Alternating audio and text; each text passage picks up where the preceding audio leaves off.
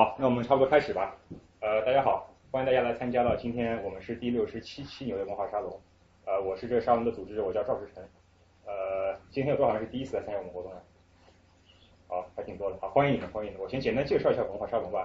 呃，这个沙龙是我从去年呃七月份开始举办的，然后到现在就就是我们每周六下午都会在这个地方呃分享一个话题，然后这个话题呃类型还是非常广泛、非常多样的。大家可能已经从我们的网站上面看到我们以前以前讨论过的话题。呃，如果没有看到，可以去我们网站 ny 沙龙点 com，呃，沙龙是拼音 ny 沙龙点 com。然后我每次活动的讲义和录音都可以下载。然后呢，我们这是一个一个可以说是一个跨学科交流的一个平台。然后每然后每次都会有一位主讲人来分享他自己比较呃自己或者是自己研究的领域啊，或者是自己感兴趣的话题，然后呃和大家来分享。然后这个整个过程呢不是严肃的讲座，如果大家在活动过程中有任何的问题或者任何不明白的地方，可以随时打断主讲人提问。然后我们有在活动最后也会有大概半小时的时间给大家统一的呃提问和交流。呃，今天非常有幸邀请到刘一倩给我们讲一讲最近比较。呃，就前一阵刚刚结束这个台北市长选举吧，然后我知道很多朋友也对这个台湾的政治是一直非常感兴趣的，或者不一定特别感兴趣呢，但是呃不一定特别了解，但是非常感兴趣，一直想知道这个啊这个蓝营绿营之争啊，他们这个历史脉络啊，他们各自代表什么利益啊，他们的意识形态等等等等。那么我们以前讨论过很多次关于香港啊，政治话题，香港啊、新疆啊、西藏等等啊，台湾呢今天是第一次谈，所以呃非常有幸邀请到这个来自于台湾的。呃，而且并且是政治系出身的于倩给大家分享一下，呃，那我们就开始吧。嗯，大家好，我叫刘于倩，然后我是纽约州立大学 Broad Pro 的，就是 MPA Master in Public Administration，然后我 m 啊 minor 是呃 Art Administration，所以我现在在就是这栋 building 的三楼的一个 Seagull Theater Center 工作，然后我的大学读的是政治系，所以就是为什么今天会来谈这个话题。那首先呢，就是题目是从历史与行销的角度看台北市长选举的新突破。首先要跟大家讲，就是大家看到这个题目，心中会不会充满了很多疑问？就是首先就是选举为什么要谈行销？台湾选举这么多县市，为什么谈台北市？突破在哪里？历史是什么？所以我们今天先从一开始，先从跟大家说为什么我们要讲台北市。第一个原因很简单，我是台北人，我在台北生活了二十二年，直到我来到美国念硕士。那我就是所有，就是包括大学，我也都住在台北，所以这是我最熟悉的地方。那虽然我大学读的是政治系，但其实我的研究领域并不是呃政府体制或是选举制度，所以其实要谈台北选举，我一开始是有点紧张。但是所以我要谈台湾选举，我比较就是没有那么有把握，所以我把范围缩小到台北市。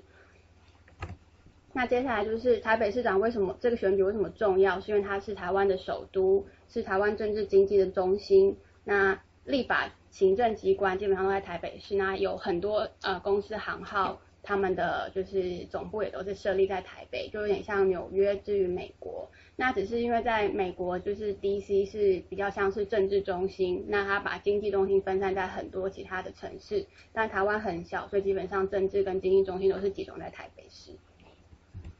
那另外第三个是台北市长，通常就是通往最后台湾总统的跳板，例如就是李登辉、陈水扁、马英九，他们都是曾经做过台北市长。那他们的结束，他们呃可以连任两次，做完之后，他们下一步通常都是竞选中华民国总统。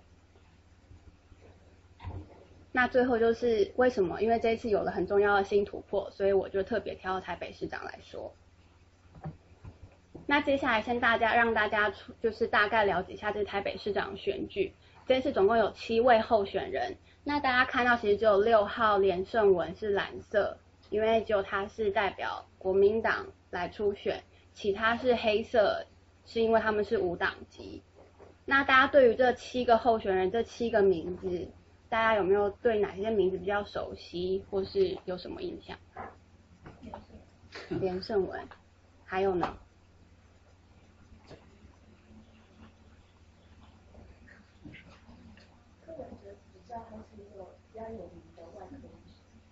嗯，哎，我应该先问一个问题，这边有台湾人吗？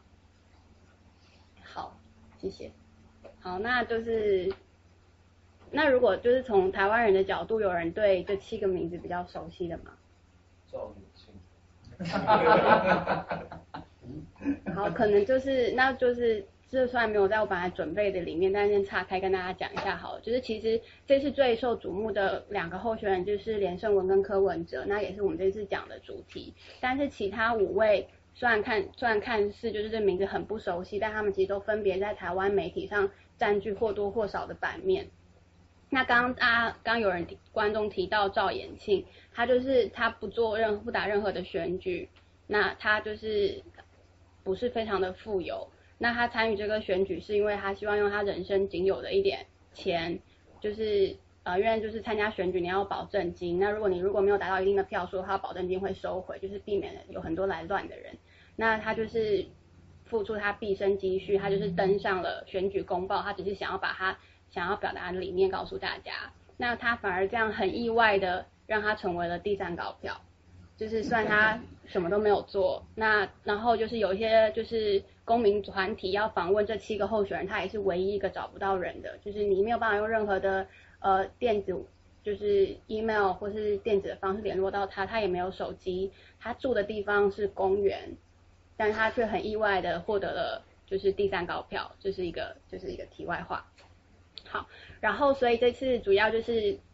变成是一个国民党籍的候选人跟五位呃无党籍候选人。那陈汝斌他是另外一个非常非常非常小的党，那所以我们就没有特别把他的党派拿出来做比较。那于心，你你会一会儿会不会讲一下？就可能很多人对这个蓝营绿营还都是不太不太了解，你会讲？有有。好。嗯。好，就先不问了。好。那这一次的台北，就是这次的选举，其实是一个九合一选举，就是有包括县市长，然后呃议员、区长，还有村里长，所以其实是很大规模的一场选举。那所以台北市就是是直辖市之一，所以在这次的选举里面，那最后就是大家从这图表可以看出来，就是五党籍柯文哲他是最后当选了新市长，然后他是在今年的十二月二十五号会上任。哎，我问一下，这个选选这个市长，他有一个最低票数、有投票率的要求吗？呃，我有点忘了，但是我觉得应该，我记得是没有，我记得就是是。从从从提名而已。对，市长是相对多数。对。然后我们接下来就是从历史的角度来看，那首先就是就是。市长选举一开始是中央派任，后来变成人民直选。在这段可能大家会觉得有点枯燥，但是还是要稍微说一下。那首先就是在民国八十二年，就是西元一九九二年的时候，中国啊民国宪法第二次增修，然后他就赋予了地方自治法源，然后开放了直辖市市长民选。所以在那之前是由中央政府派任，大家就可以看到，其实市长几乎都是中国国民党的。那在那之后呢？一九九四年之后开始修宪之后呢，因为有直辖市自治法，所以就改为民选。然后大家可以看到，基本上其实也还都是中国国民党，只有陈水扁是民主进步党，然后柯文哲是无党籍。那虽然说就是呃陈水扁担任就是第一次民选，他就是呃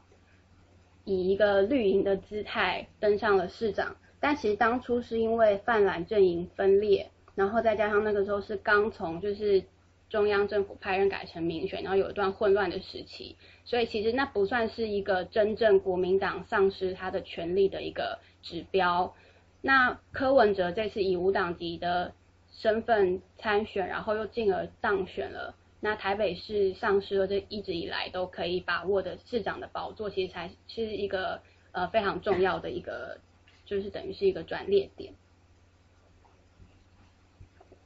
那大家应该会很想知道为什么台北市长大部分都是国民党嘛？好，那我就我们从这个图表可以来看，台北市近年得票率，却可以发现其实国民党的得票一直以来都是比较高。这是国台北市可以说是一个呃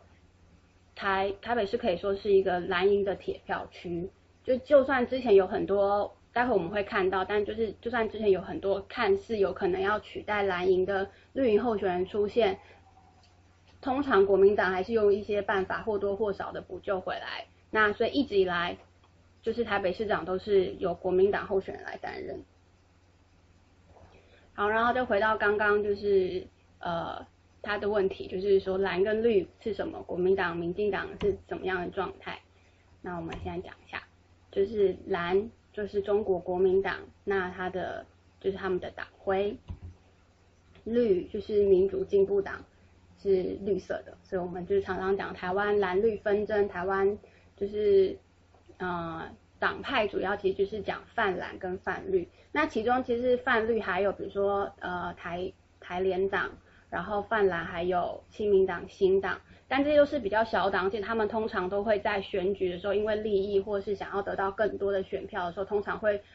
就是多少做做一些就是呃同盟或是在分裂。所以那我们最主要讲台湾最主要两大政党就是中国国民党跟民主进步党。然后这是一个呃二零一二年区域立委选举的一个分布图，那蓝色就是蓝。国民党票数得到比较多的地方，绿色就是民进党票票数得到比较多的地方，所以这就成为了台湾，呃，通常讲到政党政治，大家最刻板的印象就是北蓝南绿，你是来自北部的，你一定是支持国民党，然后你是来自南部中南部地区浊，我们讲浊水溪以南，你就是会升支持民进党。那这个地理分布最早是怎么形成的呢？呃，其实这是跟两蓝绿两党他们的意识形态有关，就是呃，国民党是主要支持者比较多是军工教，然后跟非都会区的一些就是居民，然后客家族群。那民进党的支持群众比较多是闽南，就是讲闽南语、台语、中南部地区，然后或是是都会区的，就是年轻族群。那就是。嗯，因为客家族群跟就是算，就算算我没有非常了解，是客家族群跟闽南族群他们中间有冲突，所以他们就会觉得说闽南是偏绿的，那他是客家，所以就会看后面好像有人想要发言，你没有讲吗？哦，好，然后反正就是因为就是这样，所以就是渐渐。我觉得还有一个很重要的因素就是，呃，国民党如果撇开主的话，国民党是比较传统的保守派吧，就是支持呃呃免免税，然后支持呃企业，而民进党比较是算呃传统国派政党，就是呃支持呃工人，支持劳动，然后支持宪法，呃，所以呃这个也是一种因素，因为大都会的人就比较亲那种。呃，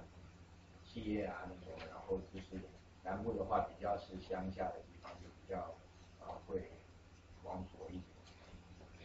对这部分一方面也有跟就是应该是有点交叉影响，所以民进党他们的竞选策略通常都是走比较草根的方式，然后会比较注重弱势团体的权益，劳工妇女，然后而且国民党因为一直以来都是执政党，所以比较容易给大家是。权贵在位者、上位者的姿态，大家觉得你不了解底底下人民到底真正在想什么？那这也反映在这一次台北市长选举上就是明显。然后我之后会提到。就我我地理不太好啊，台北在哪？上面台北在这里。哦。对。嗯。所以台北就是台北不是最北北边的城市，但是我们就是很北边。嗯。好。然后。所以就又再回到我们的主题，那接下来是看就是市长候选人的组成，这一次跟之前有什么不一样？通常通常都是国民党加一些泛蓝阵营，因为他们可能分就是国民党里面的人分裂分裂，他想要被提名，但他没有被提名上，他就是参加了旁边的小党，然后这样是一个泛蓝阵营，再加上民进党自己会派出一些人，民进党也有可能会分裂。那通常民进党分裂都会去到五党级，所以基本上就是这样子，就是两派对立或是三派对立的状况。所以从第一届开始看，第一届新党是呃泛蓝的，就是然后所以就是主要还是像我刚刚讲那样的一个组成。那第二届也是，第三届就第三届就刚好是一个就是完全是一个蓝绿对决。那第四届台联就是我刚刚说的泛绿的，然后第五届，好，这一届就是第六届，陈如就我刚刚讲，它是一个三等国民公益人权自救党，是一个非常小的党，所以我们就没有特别拿出来讲。然后这一次很特别是没有民进党，没有泛绿的人，也不能说没有泛绿的人，但是这一次在组成上面。纸纸本上看起来就是没有民进党的参选，那为什么会这样？有人知道为什么会想要猜猜看吗？没有，好，然后呢，其实就是因为民进党一开始他跟，呃，其实柯现在先讲，柯文哲他其实是泛绿的，那他没有正式加入民进党，所以他一开始要参选的时候，其实他以无党籍身份参选是有。一个客观的限制就是你没有入党，你很难让党提名你。大家或者你如果即使你入了党，你要入了党两年才能被接受党内提名，所以他有客观上的限制，他不能以民进党出来选。但他一直以来的发言或是他的呃意识形态，他的公开表态，他都是属于比较支持民进党的部分。所以这所以在这次的选举，他要决定要出来选之后，民进党其实跟他们达成了一个。协议就是说，他们希望以在野联盟阵线，就是等于是共同推派出来了一个民，就是一个候选人。那民进党会用想办法去支持柯文哲，但其实民进党这步棋下的并不是很好，因为柯文哲一点都不想要跟民进党任何关系，他想要摆脱他是泛绿这个给大家这个印象，所以先跳到比较后面来讲，其实对于这次台北市长。无党籍候选人这个选上，对民进党来说是一个非常不好的一步棋，因为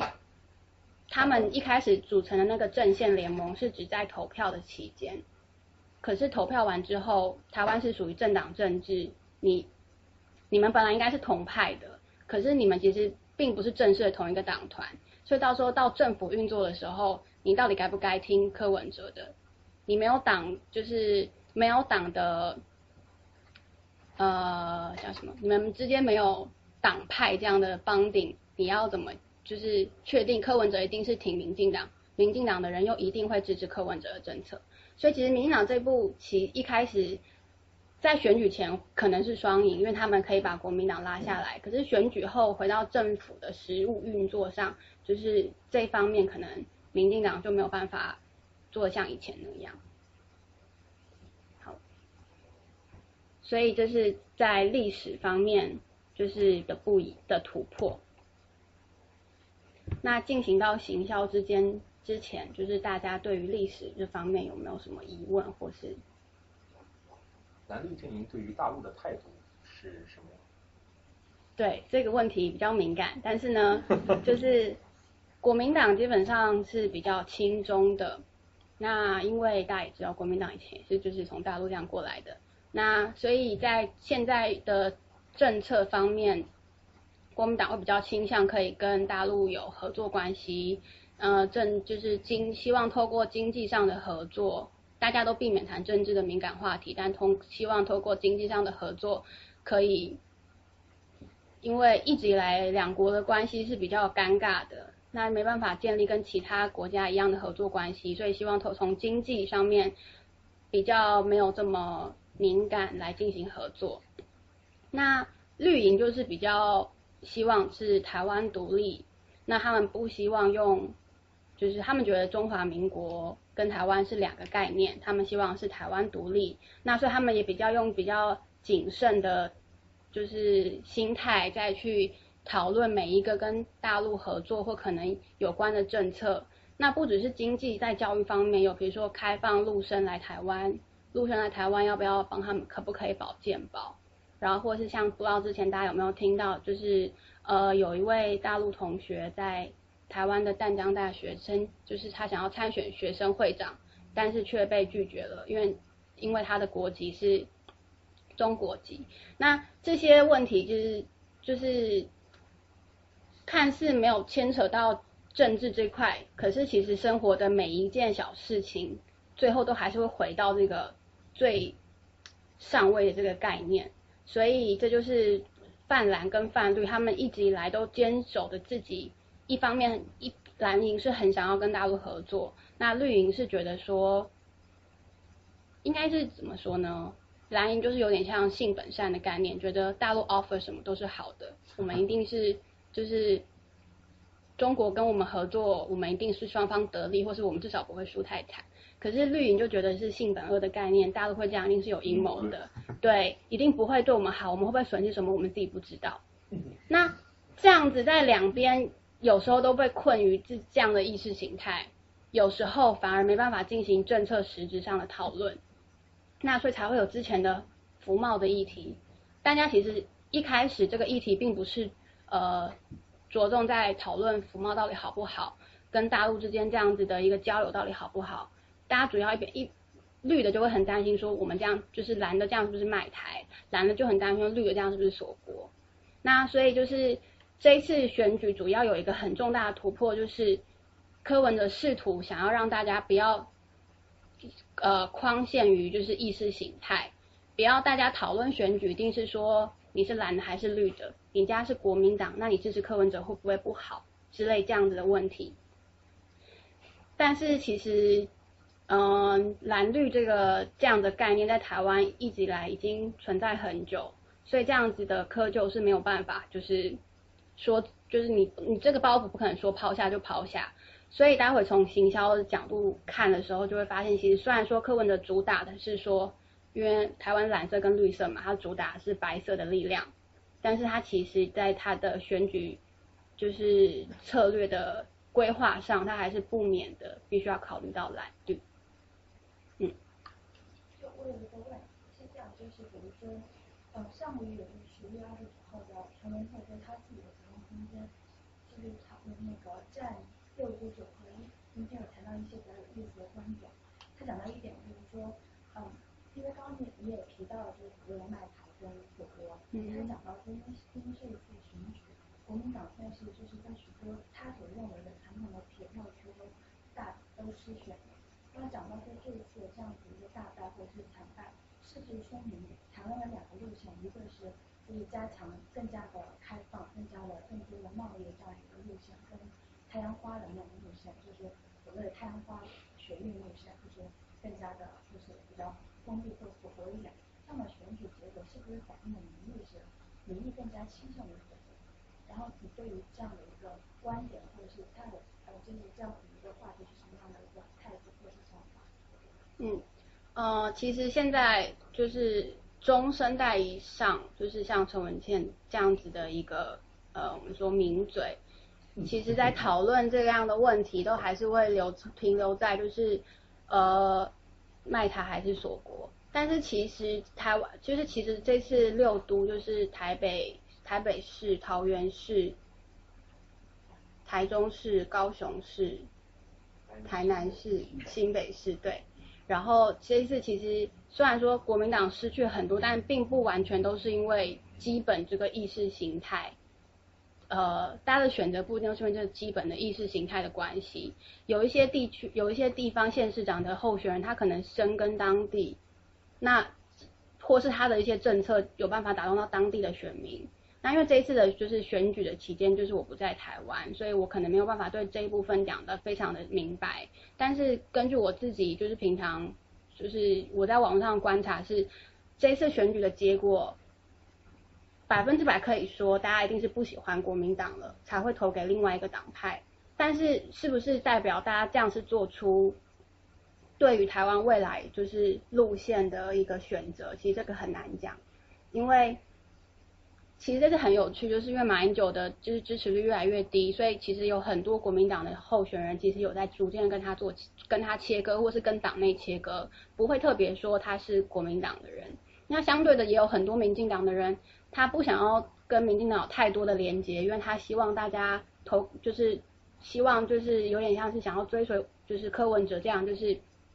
一个比较新式的选举方式，让大家注意到他这个人，他这个政策，而不是他背后挂那个党籍。因为对于很多候选人来说，呃，他们挂那个党不一定是他真的很认同党中央的这个政策的党的这个路线或是这个意识形态，有时候他可能是因为选举需要，你党内有资源，他必须要加入一个党，他可能觉得一个他可以认同你百分之四十的政策理念、意识形态，他就加入这个党，以这个党来初选，但他不一定每一次的选举策略都会把自己跟党这么紧密的连接在一起，所以我才会觉得说。国民党的呃阐述不一定是代表民众对于这个路线上的选择，对，嗯，不会。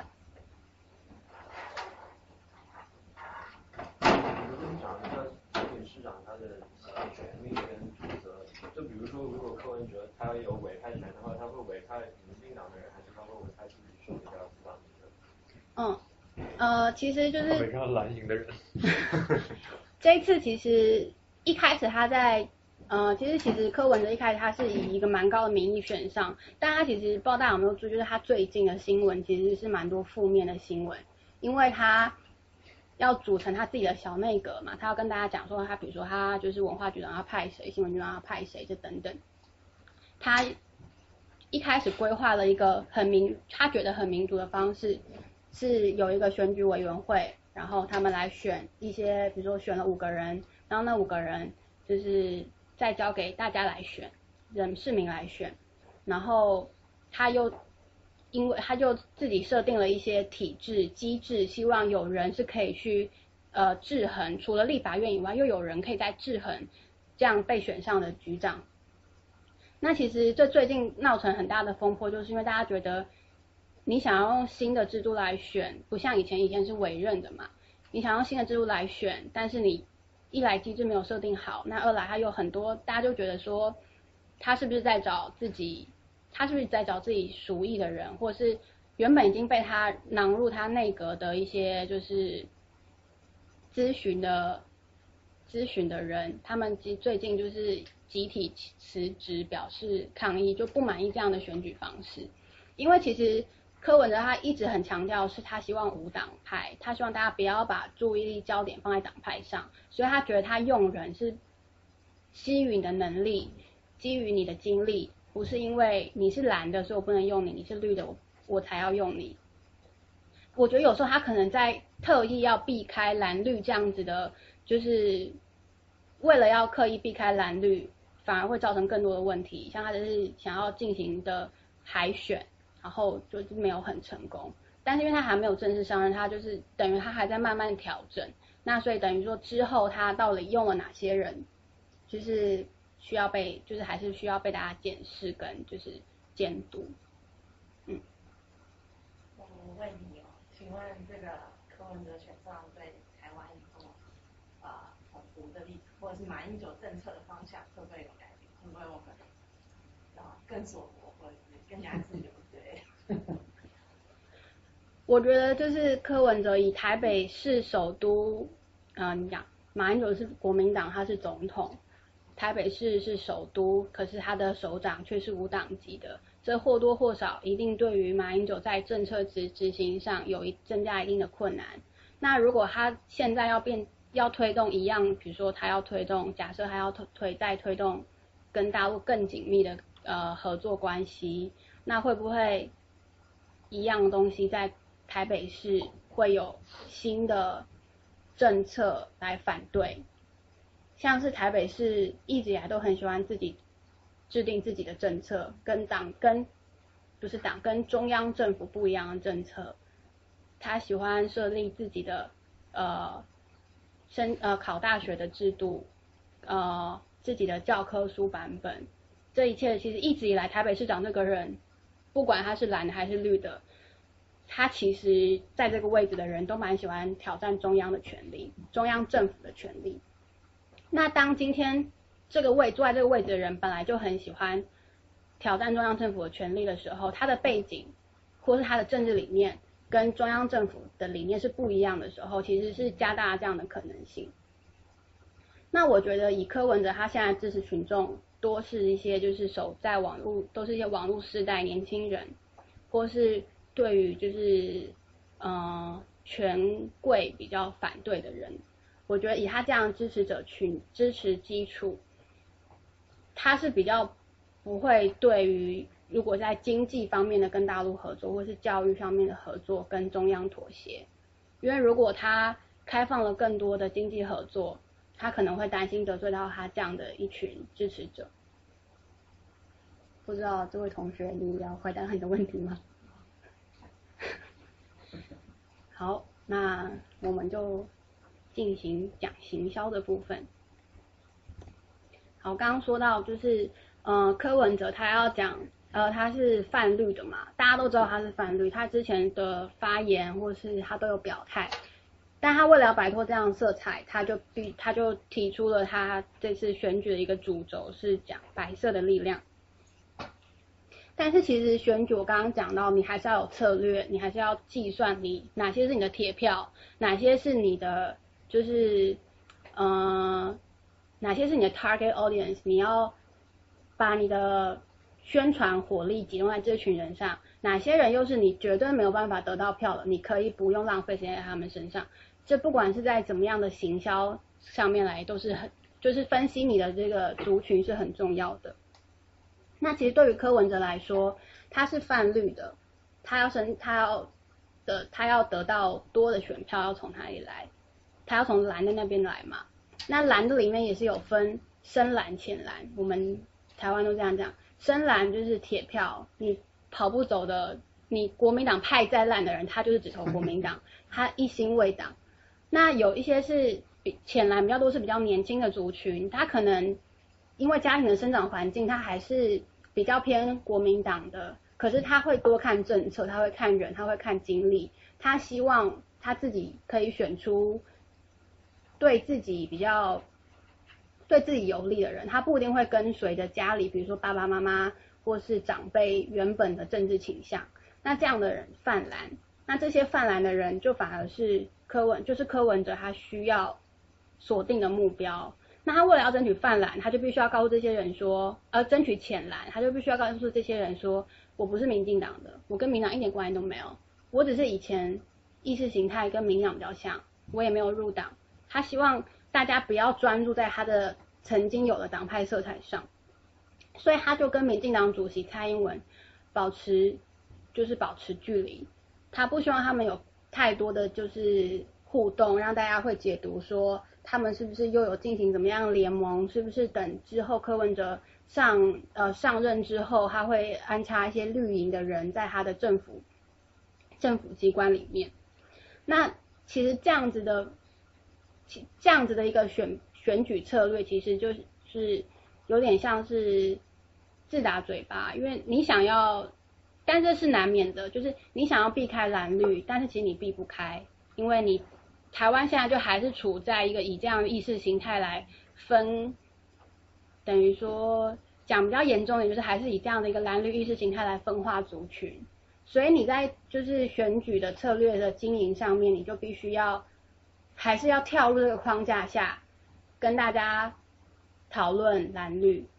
虽然你不想要，但是如果你没有等，就像你就是有点像是一个比赛的潜规则，你没有遵守这个潜规则，你可能连这场比赛都没办法打。你专心的宣传你自己的政策、你的理念，你不希望有党派，搞不好可能没有人会理你。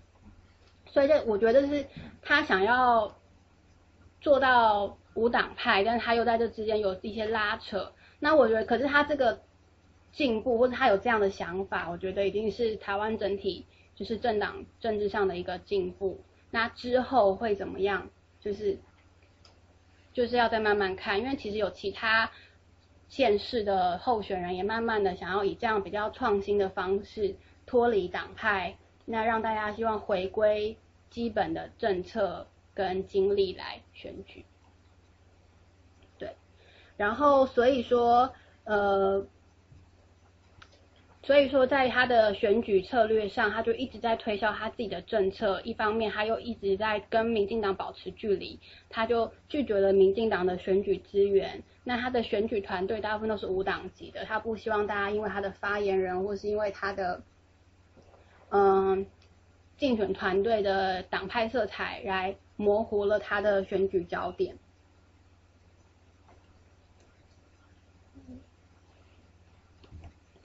那接下来就是要讲就是社群网络行销跟传统行销，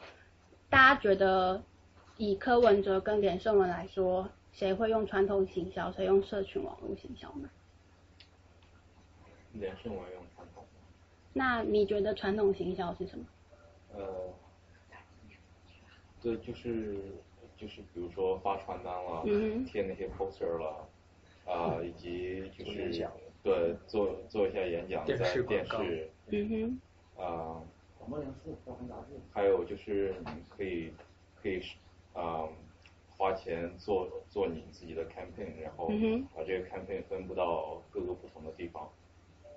对，所以其实传统行销最大的特色就是它三百六十度，它可以 reach 到所有的人。它有看板，有网络，呃，它网络其实也算还含在原来的行销里面。那它有就是电视广告，然后传单，那讲的就是造势晚会，这都是传统行销的一个特色，就是它三百六十度，它几乎所有的族群，你用什么样的传播媒体，它都有办法接触到你。但另外一方面，它另一个特点也是缺点，就是它非常花钱。你想想看，你在一个晚间可能八点档之前，八点档之间的广广告时段安插一个三十秒电视广告，要多少钱？它可以这样一直播播一两个礼拜。它可以在台北最精华的地段，以纽约来说，它可以在第五大道上，帝可能在帝国大厦对面的一个十字路口摆一个看板，对，这样这一个看板要多少钱？大家心里都会有一定的概念。你可能不知道多少，但你一定知道很贵。连胜文是用这样的方式在推销自己，在进行这场选举。那大家也知道他是就是台湾就是国民党大佬连战的儿子，他们家什么都不缺，其实钱还蛮多的，所以他就是在啊、应该是说他遵从他自己呃长辈跟他的在政治路上的前辈给他的建议是，他们必须要用这种传统的方式行销。再来是他也不缺资源，他想要 reach out to 谁，他就可以去找他们。他想要花多少钱做做看板、发传单、做电视广告，他都可以。他的有一波的电视广告是找方文山来填词，所以他有他有这样的资源，再加上他的前辈告诉他要这样做，所以这是他的形象。有一个问题就是台北的这样的或者台湾整个的选举，它的选举经费。有什么规定吗？它是怎么样募款？可以动用党内经费还是怎么样？呃，党内当然会有资源投入给那个候选人，那候选人也可以接受政治现金，就是可以接受就是民众的捐款。那其实中选会有一定的规定，就是说你不能够超过某一个限额，但其实一直以来其实都没有人在遵守，而且这个规定其实一直以来都摆在台面下。我参加了，就是从我比较有呃比较有意识以来，我参加过两场选，就是就是经历过两场市长选举，其实很少人提到这个竞选经费的问题，大家都是不断在募款，你看到大家不断希望民众捐款，可是这一次其实柯文哲他做了一个很创世纪的举动是，他在某一个时间点，他跟大家说我们不需要捐款了，请大家停止捐款给他的团队，因为他说我们要合法，我们已经超过中选会法定的金额限制，大家这个时候才发现，哎，原来是有法定限制的一个金额，原来不能超过这个金额。那大家也是在这个时候才发现，其实柯文哲他对于行销跟选举上，他花的钱比连胜文少的太多太多了。所以这时候大家有具体的统计吗？就是对柯文哲他有就是分，他有就是因为他有被因为一些因为一些案子有被质疑他的竞选经费，所以他们就有请会计公布他一直以来的会计账目。那那个明细也是详细的，让大家惊讶到是原来他等于就是应该原本是国民党想要攻击他的一个点，就是如果你有那么多的竞选经费，或是你有这么多的一些就是嗯、跟就是跟别的组织有一些暧昧的金钱往来，那你是要怎么？他可能想要办是想要用这个攻击柯文哲，但是因为他很详细的会计账目，让大家发现说，不仅你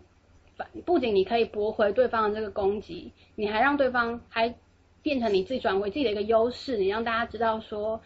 他对钱是很 organized，他很认真，他并不觉得那是他的钱啊，然后他非常仔细的在做他每一次的花费，他没有花巨额的钱在做电视广告或是什么，那反而就会变成对他是一个加分。那国民党既然这么指责他，那连胜文自己的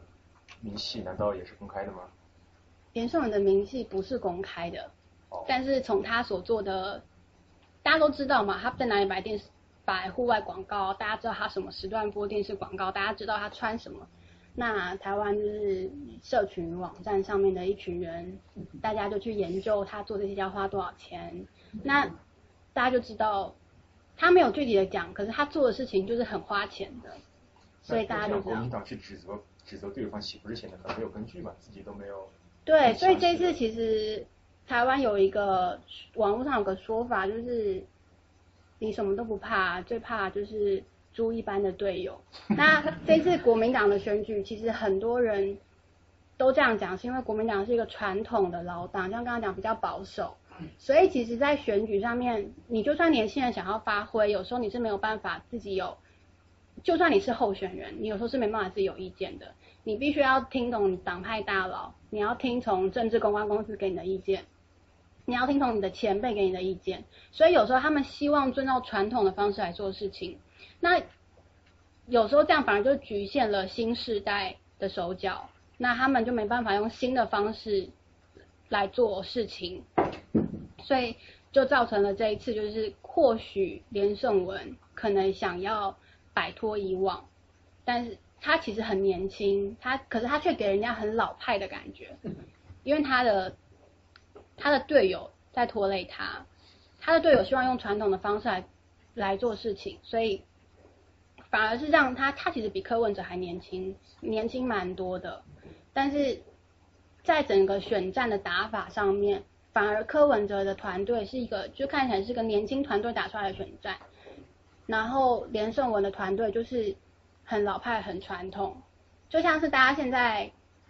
比如说，如果你讲有一些产，你要买一些产品，如果还有透过 Facebook 行销、YouTube 行销，你就会觉得这个产品可能是比较新的，它的用这个产品不会感觉你很老旧、呃老派，或是你很守旧，或是你很 old fashion。可是如果那个东西它就只在杂货店卖，你可能在你可能在大型超市找不到它的踪影，然后你问年轻人可能都不知道，可是老人家会跟你讲说，哎、我知道这个东西，我以前什么都常用，你就会觉得说，哎、我用这样的东西是不是就代表了我这个人？所以就等于是说，为什么行销在台北市场很重要？因为你行销你要把候选人当做一个产品推广出去，所以大家有时候不一定是，大家每个人都没办法跟柯文哲有一对一面对面的接触啊，他不认识这个人，或是柯文哲年纪对于像我们这样年纪来说，我们中间这世代其实是没有重叠的。那我要怎么认识柯文哲这个人？我必须要靠他的团队怎么推销他，他的团队就是呈现出来他是一个怎么样的产品，我才能知道，我才能透过这个行销手法来认识他。所以说，这时候他这个产品本身好不好，其实不是整个就是选举，或是不是今天演讲要讨论的范围。为什么？因为我们永远都没办法认识这个人，我们没有永远没有没有办法知道这产品到底好不好。再加上他现在还没有正式的上市，就是说他还没有就是正式上任。可是我们可以从他行销的方式来看，他被呈现出怎么样的东西，他被大家揭露怎么样的角度，他是用什么样的面目被大家认识。那这个面目给大家什么样的感觉？这就是为什么我今天会想要从行销的角度来看。然后这就是一个一个比较表。那其实大家可以看很，我就不一一一个讲，可是可以很明显的发现，连胜文他那边的，就是选他的媒介比较多，然后他有不只有实体的，他其实也有做网络，他也想要像就是柯文哲一样，透过网络上的经营来就是吸收更多年轻族群，但他其实没有办法真正就是他太多的事情要做了，他没有办法专注做好其中一件事情，这就是传统行销上你有可能会面临到的缺点，就是你当你今天又要拍电视广告，你又要就是写文案，你同时又希望你在 Facebook 上有进行可能一天一次到两次的就是新的 Po 文或什么，你没办法做到这么多。就算你有很多事情是，就算你有钱，你也不一定可以完整的，就是面面俱到。那反观于就是柯文哲呢，他其实在选举前一周，他才推出第一支电视广告。那他完全几乎完全舍去了比较传统的行销方式，他很重视他在 Facebook 上跟大家互动，他把演讲或是他的一些访问画面都会放在 YouTube 上面。那就是等于说是利用网络的方式。那其实网络今天你要分享一篇 post 很快，你要分享一转发一一段影片很快。可是你今天如果是在呃，你今天如果是传统的，比如说电视看板，呃呃户外看板，你今天看到哎连胜文三个字，你走过其实就没了。一天多少人走过那边，其实看到印象并不会很深刻。可是你却要花比较大的成本，然后所以这就是为什么现在网络行销会越来越发达原因，是因为它其实成本不高，但是它却可以就是触及到更多的人、更多的族群，而且它的扩散是很快的。如果你扩散到一个意识，呃，等于是说意见领袖，比如说假设是一个学生会的会长，或是可能是一个家里的。意见领袖，你只要处理到那个人，那可能可以影响到的是整个家庭，或是整个学校，可能不要到整个学校，但是就可能朋友之间的意识形态的选择。所以这就是他们两个人在行销方式最主要的差别。哎，我能插一句啊，你能把这个他们的那个竞选团队的那个做品牌行销的那个负责人的经历和背景说说嘛？因为，对吧？这个是。关键的咨询人是什么？就是策划执行。对，呃，其实我不不确定他们就是总负责人是谁，但是就是其实我们从待会第三点来看，就是设计为什么就是设计很重要，就可以来，主要是说待会会有一些例子让大家看。嗯，先跟大家说，就是柯文哲团队，它是由台湾的一个平面设计的大师叫做聂永贞来操刀所有的。呃，平面的文宣，或是不管是在 Facebook 上面的一些照片什么的，那这位大就是聂永贞先生，他是做了很多平面设计、商业设计，算是台湾做这方面最好的人。那之前呃，台湾反服贸的时候，不知道大家有没有发现登上就是 New York Times 的那个，就是一个全版的广告，就是全部都是黑的，然后只有一小小的字，那个也是那位大师做的。那相较于这样子，就是连胜文那边的，待会大家可以看例子，就是它的平面广告文宣上面的设计就没有这么的突出。大家待会用例子看，大家就很明显。大家先看，呃，这个是柯文哲，他可能会在 Facebook 上让大家转贴的照片，他的字体够大，他的呃诉求很清楚，然后整体又有设计感，他又不忘告诉大家他是柯文哲。就是一个等于是一个很清楚的一个，不一定到说是最好，但它是一个很清楚的一个观念讯息上传递，大家就知道说，看这张照片，大家就知道为什么你要投票，因为你的投票对你的下一代有很深刻的影响。然后这句话是柯文哲说的，希望大家支持他。那大家引号是什么意思？呃，它是他们那个设计上面的一个概念，它是希。其他的他会用两个引号把就是一句话框起来，这样就是上下两个，就是它是他设计师上设计的考量。那这个是连胜文的，大家都说看起来没有设计感，不说很很像小朋友的作品。对，那其实这你就可以知道他嗯。我的问题是很明显，你都知道很差，嗯，他不知道吗？他为什么会这么做？这个结果怎么导致的？对，这就是像我刚刚讲到，就是队友很重要。你的不一定是说，不一定说那一个人他本来做的，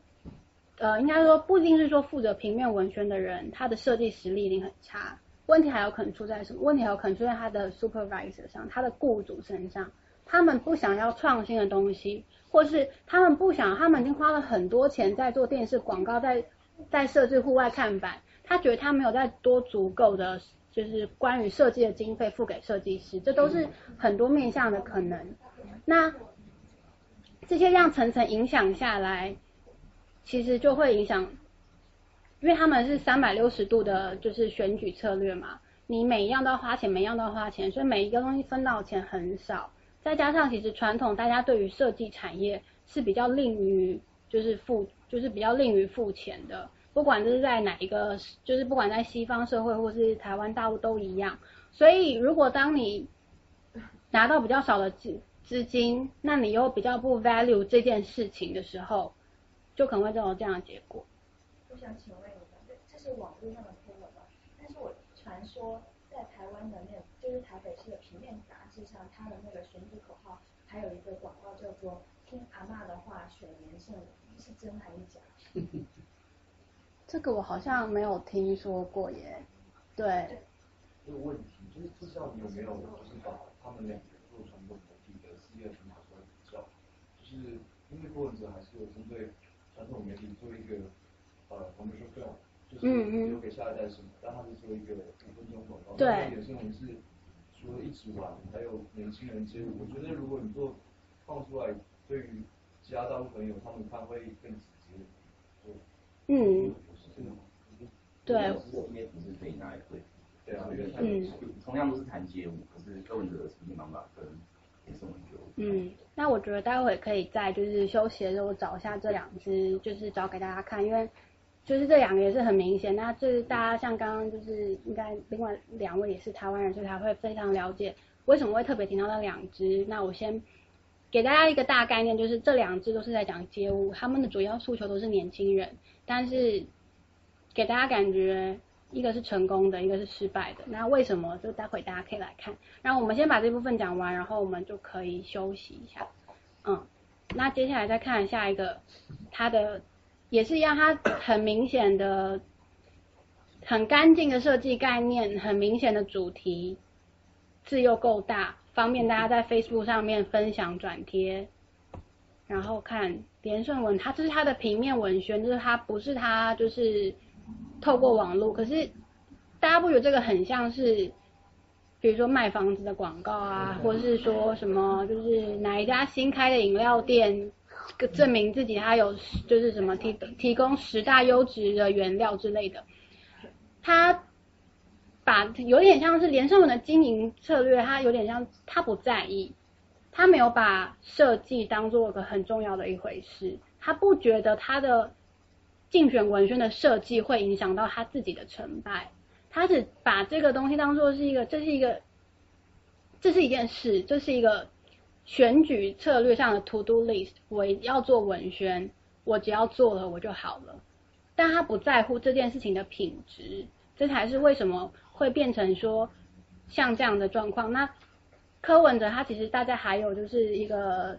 给大家一个很好的观感，是因为对像对于做设计的人来说，大家都知道做设计赚不了什么钱，大家觉得你的设计不值钱。可是柯文哲他甚至在他对他自己的文宣的笔稿，他愿意付给来参就是参加这个比稿的公司或是设计师比稿费。相信这个对于不管是就是做商业或者只要是做跟设计有关，对于这这个听到我就觉得很感动。我比稿有钱拿，你比稿。你做交出来的东西不要被偷走就不错，你还有钱拿，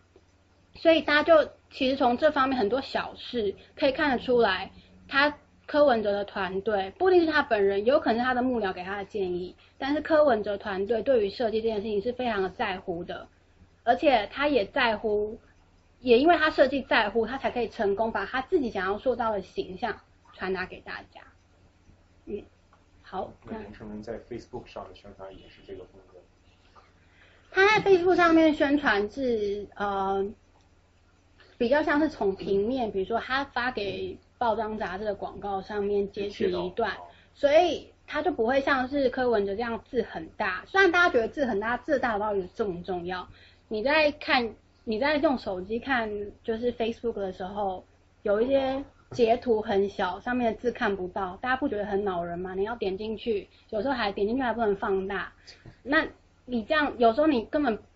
看到那个图片，如果不够吸引你，你就更不会看那张照片。所以其实这就是一个很小的事情，但是对于设计师来说，这可能是一件很重要的事情，这样你才有办法成功的推销出你要推销的产品。我我有个问题啊，可能不仅仅是对台湾就是台北市场选举吧，可能更广泛的这个，比如说美国选举也好，就是这种像这方面的效果设计产生的效果有没有一个量化的一个呃反馈或者统计？就有没有这种这方面的调查调查研究？嗯，我相信是有的，但是但是透明讲，选举策略是 有，我有我有我曾我有认识一个曾经帮奥巴马对刚进的团队做他的 social media 人的公司，大概在美国，一个在 Chicago。这种这种选举策略，他们把当份钱放到 social media 跟传统，你把它钱撒在各式各样的东西。你会发现很不一样，连你在 Twitter 上说的话，怎么说？你有那些 hashtag，你有一些很简单的立场，它立场不一定要很尖锐，但很简单的立场，你可以让人跟你互动，不一定是跟设计有关，但就这种策略，你你可以看出来是成功的，是跟传统上比较有一点点不一样。所以我我不知道到底有没有数据去统计，它怎么可以可以看投票率，呃呃得票率。但得票率只是最后的一个终极的表现，这个设计是其中的一个呃变量而已，对吧？就是对意思说这个变量中占多少比重的问题。就你这个设计产生的效果是怎么样去量化它？有没有这种方面的学术方面的量化？我我能问一下？嗯，我就是关于就是虞美人的一个节，因为我们知道虞美人可能是偏硬一点的，然后他今天有讲，就是讲说他们认为就是您宪文这一次的失败，可能更多是归咎于大意失荆州，因为他拥有太多的资源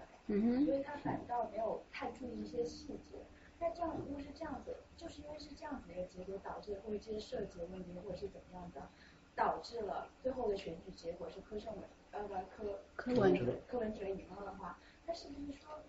就是好像就是台北人在选举的时候更加的注重他们表现的形式，而不是真正的他们，比如说他们的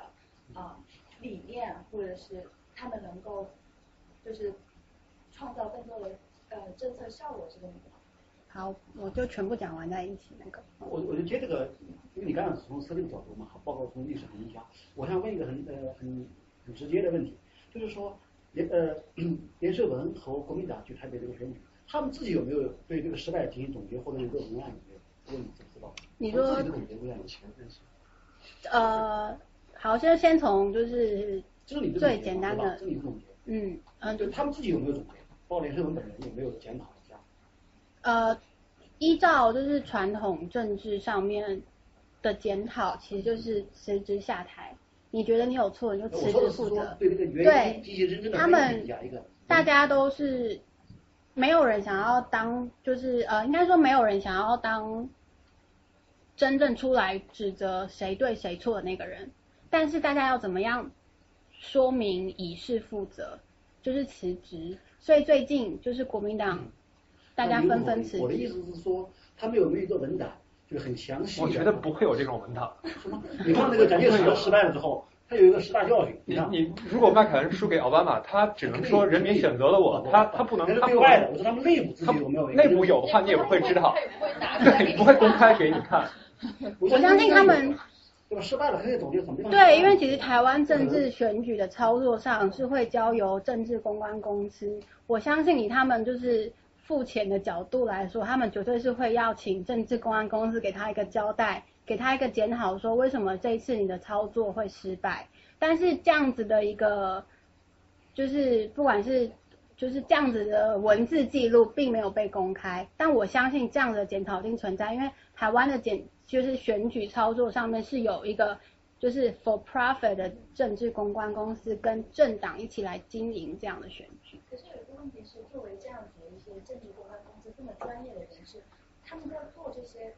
竞争，就是竞选中间，他们看到这样的事情，难道自己不觉得自己做的不好吗？对，这就是为什么什么事情牵扯到政治，小儿科的错误，对吗？什么东西这个大师怎么会犯小儿科的错误，对吧？就是什么东西牵扯到政治都会变得复杂。为什么？有时候，有时候并不是说，就像是做设计，你不一定能够百分之百呈现你最设计师最想要原创的东西给雇主。雇主他的考量，他希望，可能他不希望花这么多钱，或他不喜欢你所呈现出来这个 image，或是他不想要不喜欢你带给观众的这个意识形态，所以他其实是他们之间是和应该是怎么讲？政治公关公司是被雇佣，他是要听政党等给他钱的人决定说这个选战要怎么打。他们有他们自己的专业，但是他们不一定，他们能不能用专业说说服他们的雇主，就是这个政治公关的问题。那我之前大学的时候有修过政治公关这堂课，那老师就是一个国民党政治国民党喜欢的一个政治公关公司的副总。那他每天上课都不少都会带到一些趣闻，那些趣闻通常都是雇主为什么不想要听他们的话，雇主为什么不愿意听他们的建议，而希望使用更传统的方式。那这之间的这个。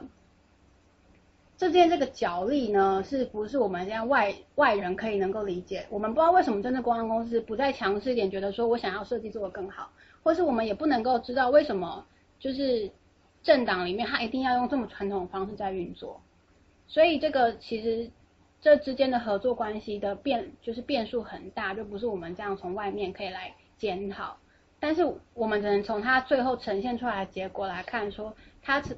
希望给大家的这呈现他的这个意向是失败的。不好意思，我补充一下，有一个很重要的争执点就是，你不能用国民党看成它是一个单一的个体。基本上党内它是有分歧的。基本上台北市是由另外一个叫丁守中，他台北市民生跟十几年，原本应该要由他出来选台北市长，但是连胜文算是一个空降的，空降代表，他没有在台北市经营，他只有当一个悠游卡董事，之前当。呃，另外一个呃，香港哪一个？另外一个当香港金控董事，基本上这些都是由他家族力量所栽培出来的职位，并不是他靠他个人力量辛苦在这个地方升职十几年。所以你会会说为什么国民党他打文宣做的这么烂？我觉得可以分成几个理由，是台北市基本上蓝绿盘是六比四，蓝就有六成的六成的民众是支持蓝，然后绿大概四成。或更。那另外一个是国民党内部，他们有些角力纷争，这并并不是我们外人可以理解的。他们如何呃遴选这些士兵手中要出来选，还是连胜文出来选？这些他们政治角力我们不懂。那呃派系问题，比如说王金平或是马英九，他们对于连胜文支持的立场，约翰郝龙斌对也是连胜文支持的立场，大家都有自己的私心在盘算，所以这其实太复杂一点。如果你要说国民党有没有检讨？那我们就看二零一六总统大选的时候，如果他认为年轻世代网络力量是是值得关注的话，那他二零二零一六他就会展现出来。我觉得这样。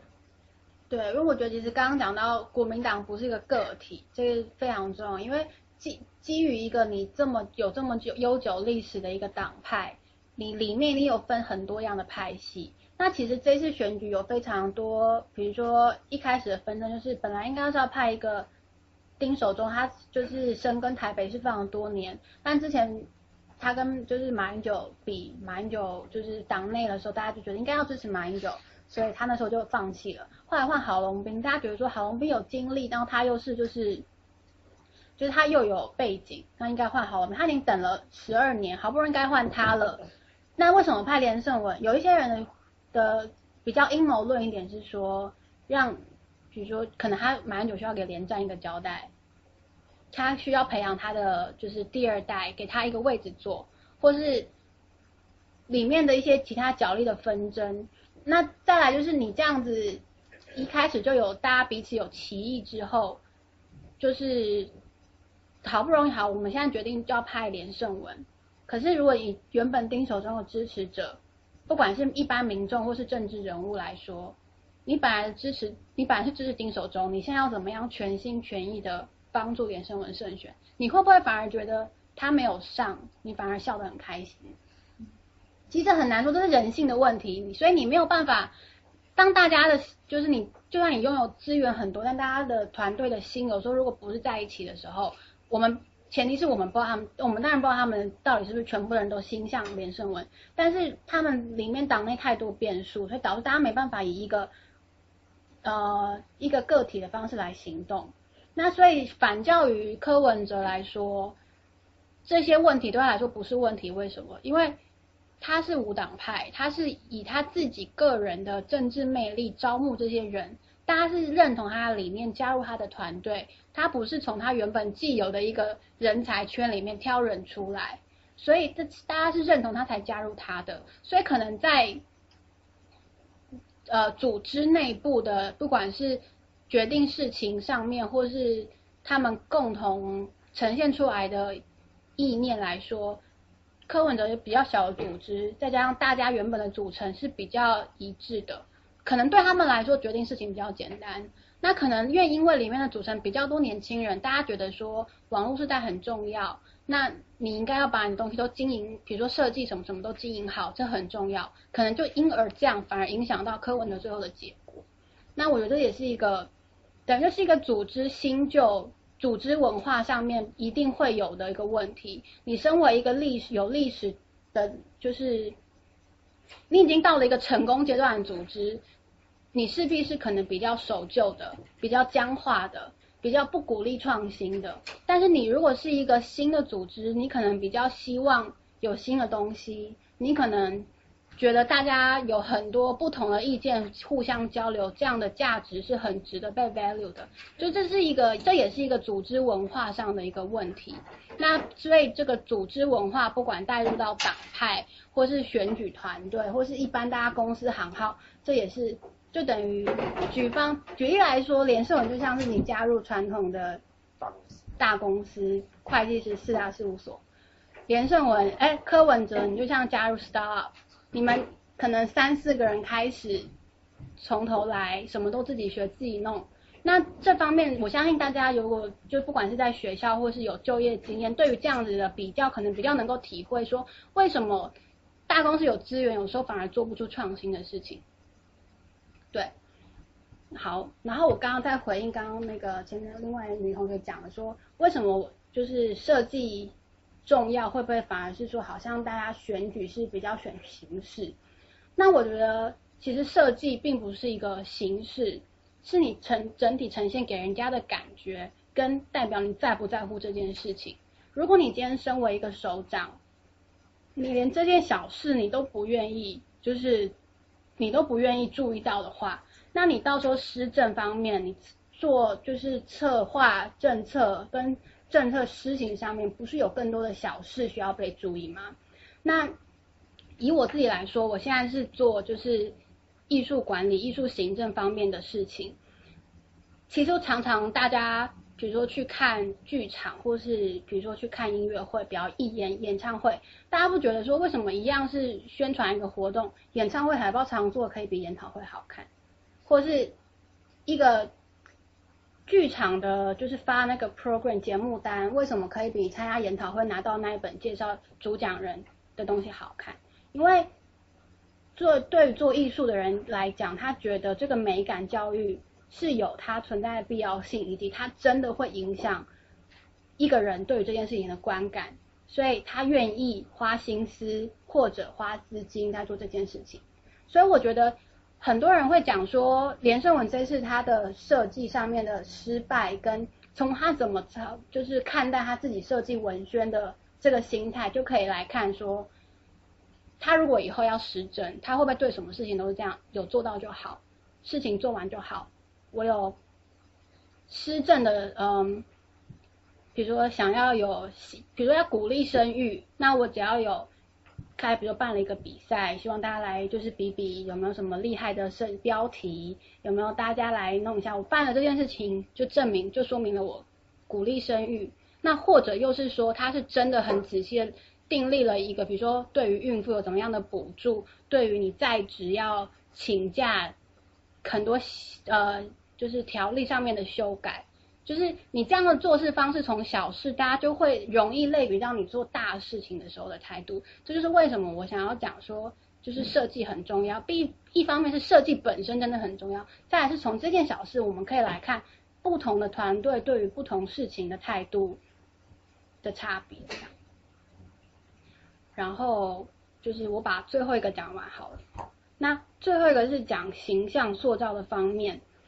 那给大家看一张，就是其实大家对于他们两个，一个是中产阶级比较成功的中产阶级，因为他是就是很成功的外科医生，刚刚有人提到。那另外一个连胜文，大家给他的印象就是官二代。那其实这张照片，我觉得非常能够表现出为什么我说这两种形象。首先，大家应该知道哪个是连胜文吧？对，他非常西装笔挺，人模人样，然后就是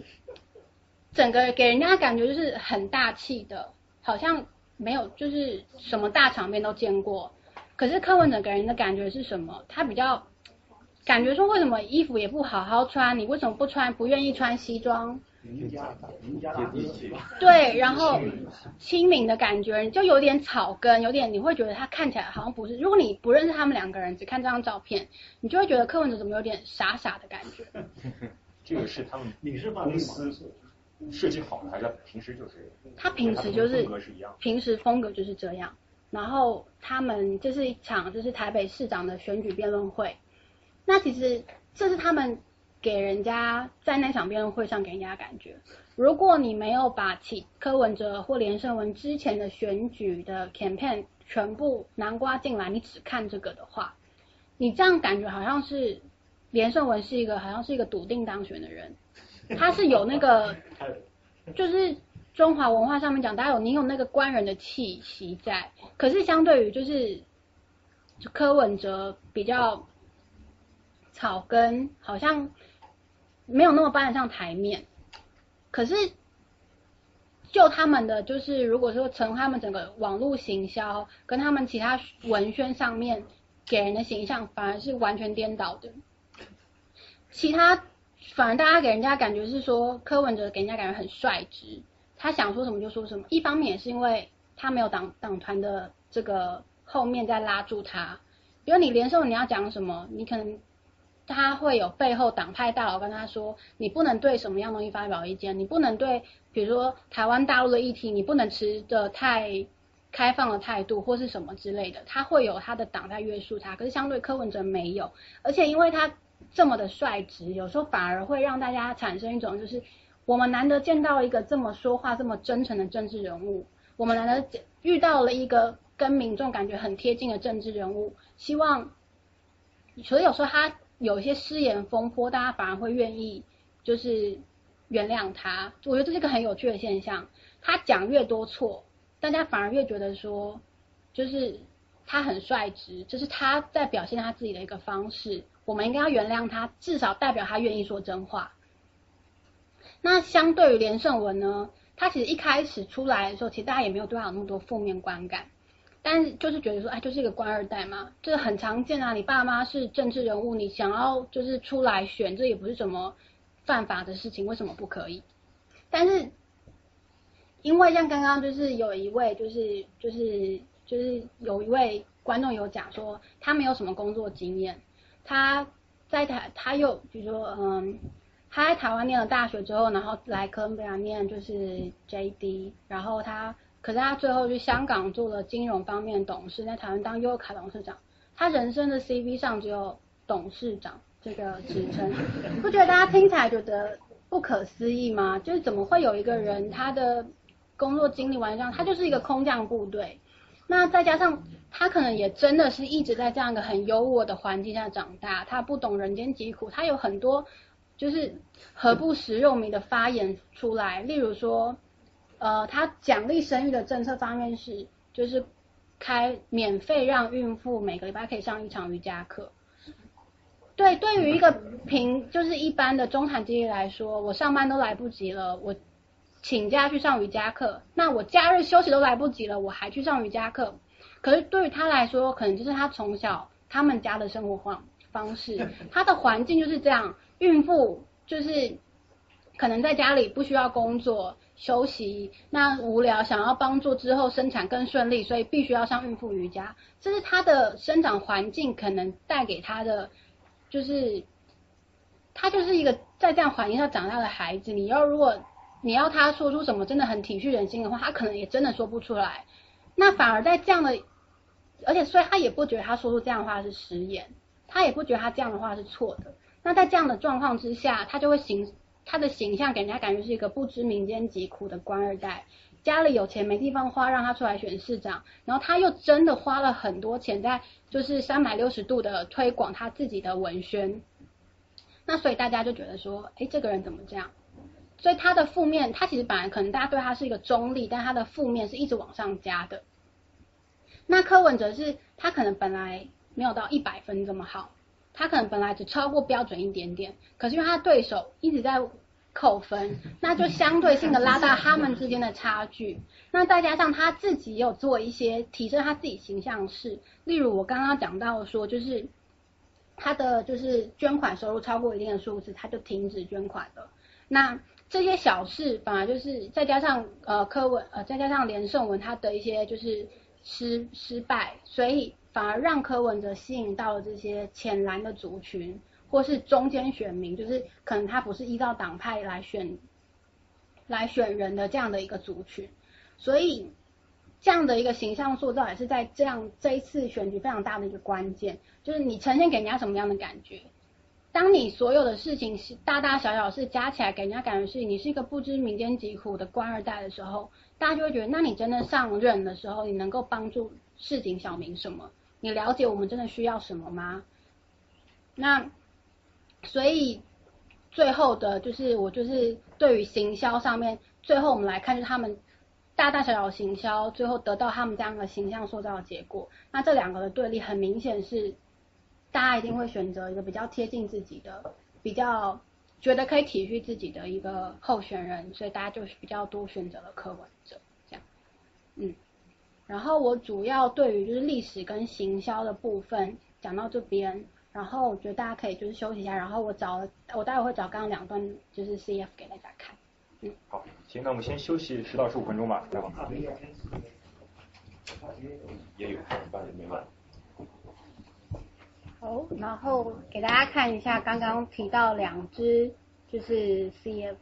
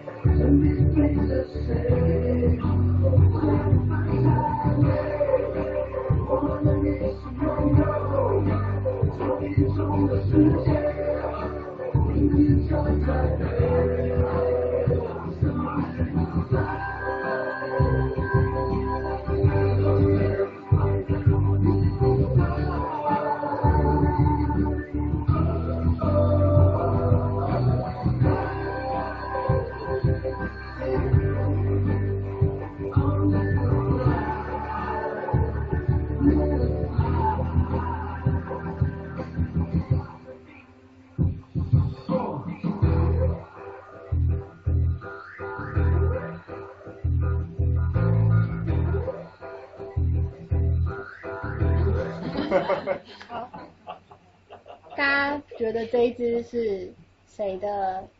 哪一个地选？连胜文的吧。哦，大家觉得是柯文哲的。然后看完。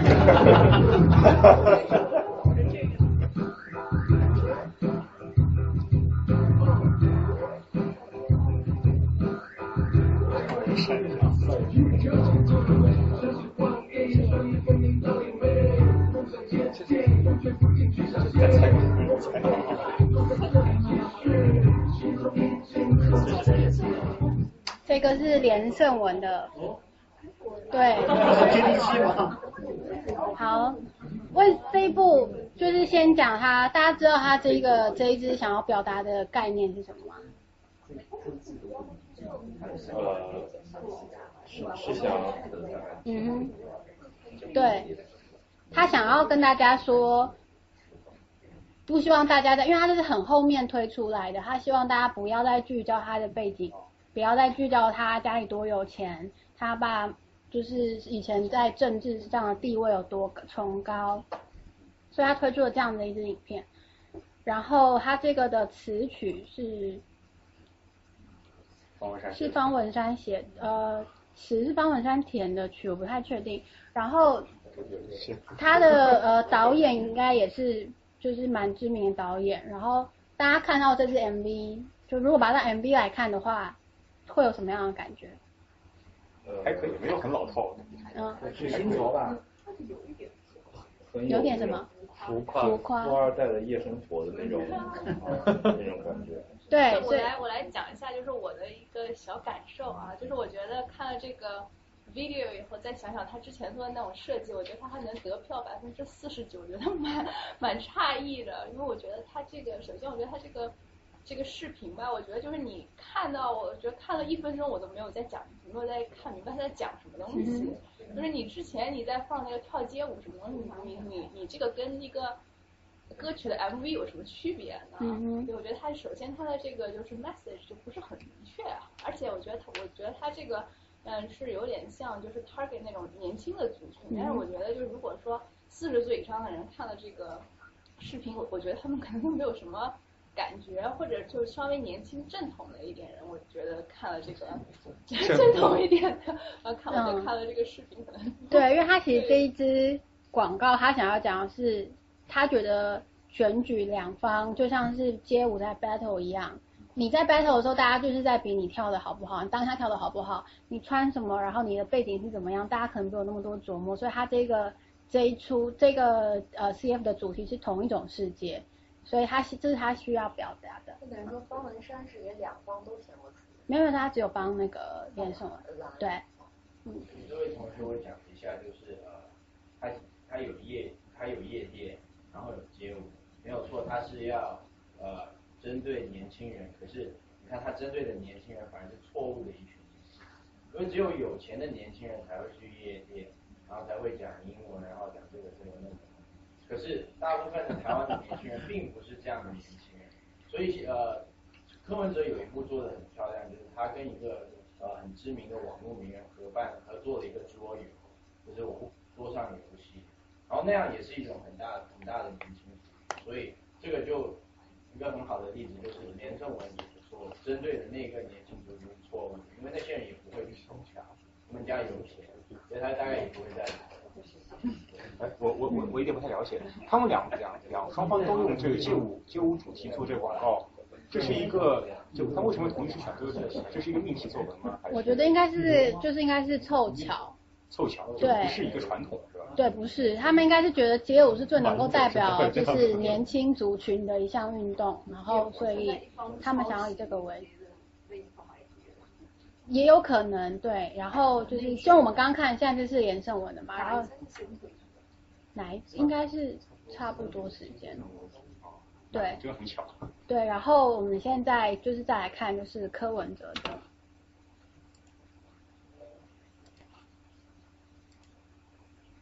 满满设计。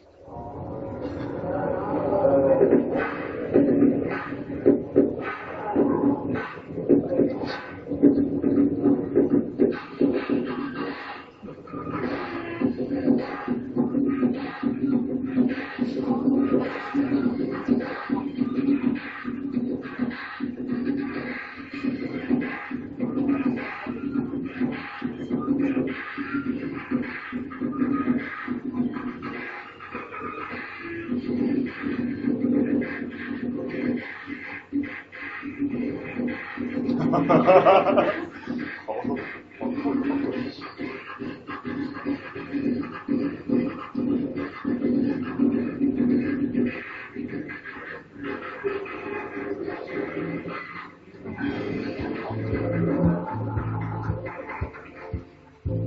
纪念堂对街舞圈的还是因为它是一个圣殿。其实练舞的地方真的现在有很多，可能有时候很多来就只是要来做一点练。所以他是读书在家里读也可以读，可是很多人就想去补习班、图书馆去做，所以会觉得在那边太奇怪了。就像我们当这种，说我们高中的那种，大部分人都要来做一些，好像他们一手上的，高中学校，传统一下，很多都在这附近，然后练练练练，然后就是都跳得很厉害，有时候做事情就这样强，你会想去找强人做，然后呢，就很多学校也会觉得想说要来跟这边。接触到就是比较长的交往方式，第一种是比赛，然后第二种交往方式就是 party，所以，大家一起在一个很有气氛的地方听很有气氛的音乐，看我是很互动，所以我们在互动的时候也是在用我们自己在互动。那那他们也比较懂，那时候也有出现，相当一个大象，那他前面都没有哦，这个第一种的，他们高高中高年级的，他在他们这产生了厉害的这个强的戏剧作用。他就是把那个把球线从他的 iPhone 边一些一些体育的，每次到处都可以找到，都是很多那个比较便宜。我慢慢知道，后面都在后面工作，那你看我从那走到这里，基本上很多体验地域都各种风险，就是走在这个下面，走在上面，更重要一个就是很重要这些风险，这个选择，像我们做力的选择比较多。你问我说，我到底是怎么改变？台北是需要更高的风险空间。还是要给他的避险义务，每个会找，每个会找他这样子，每次生活会找到他的情况。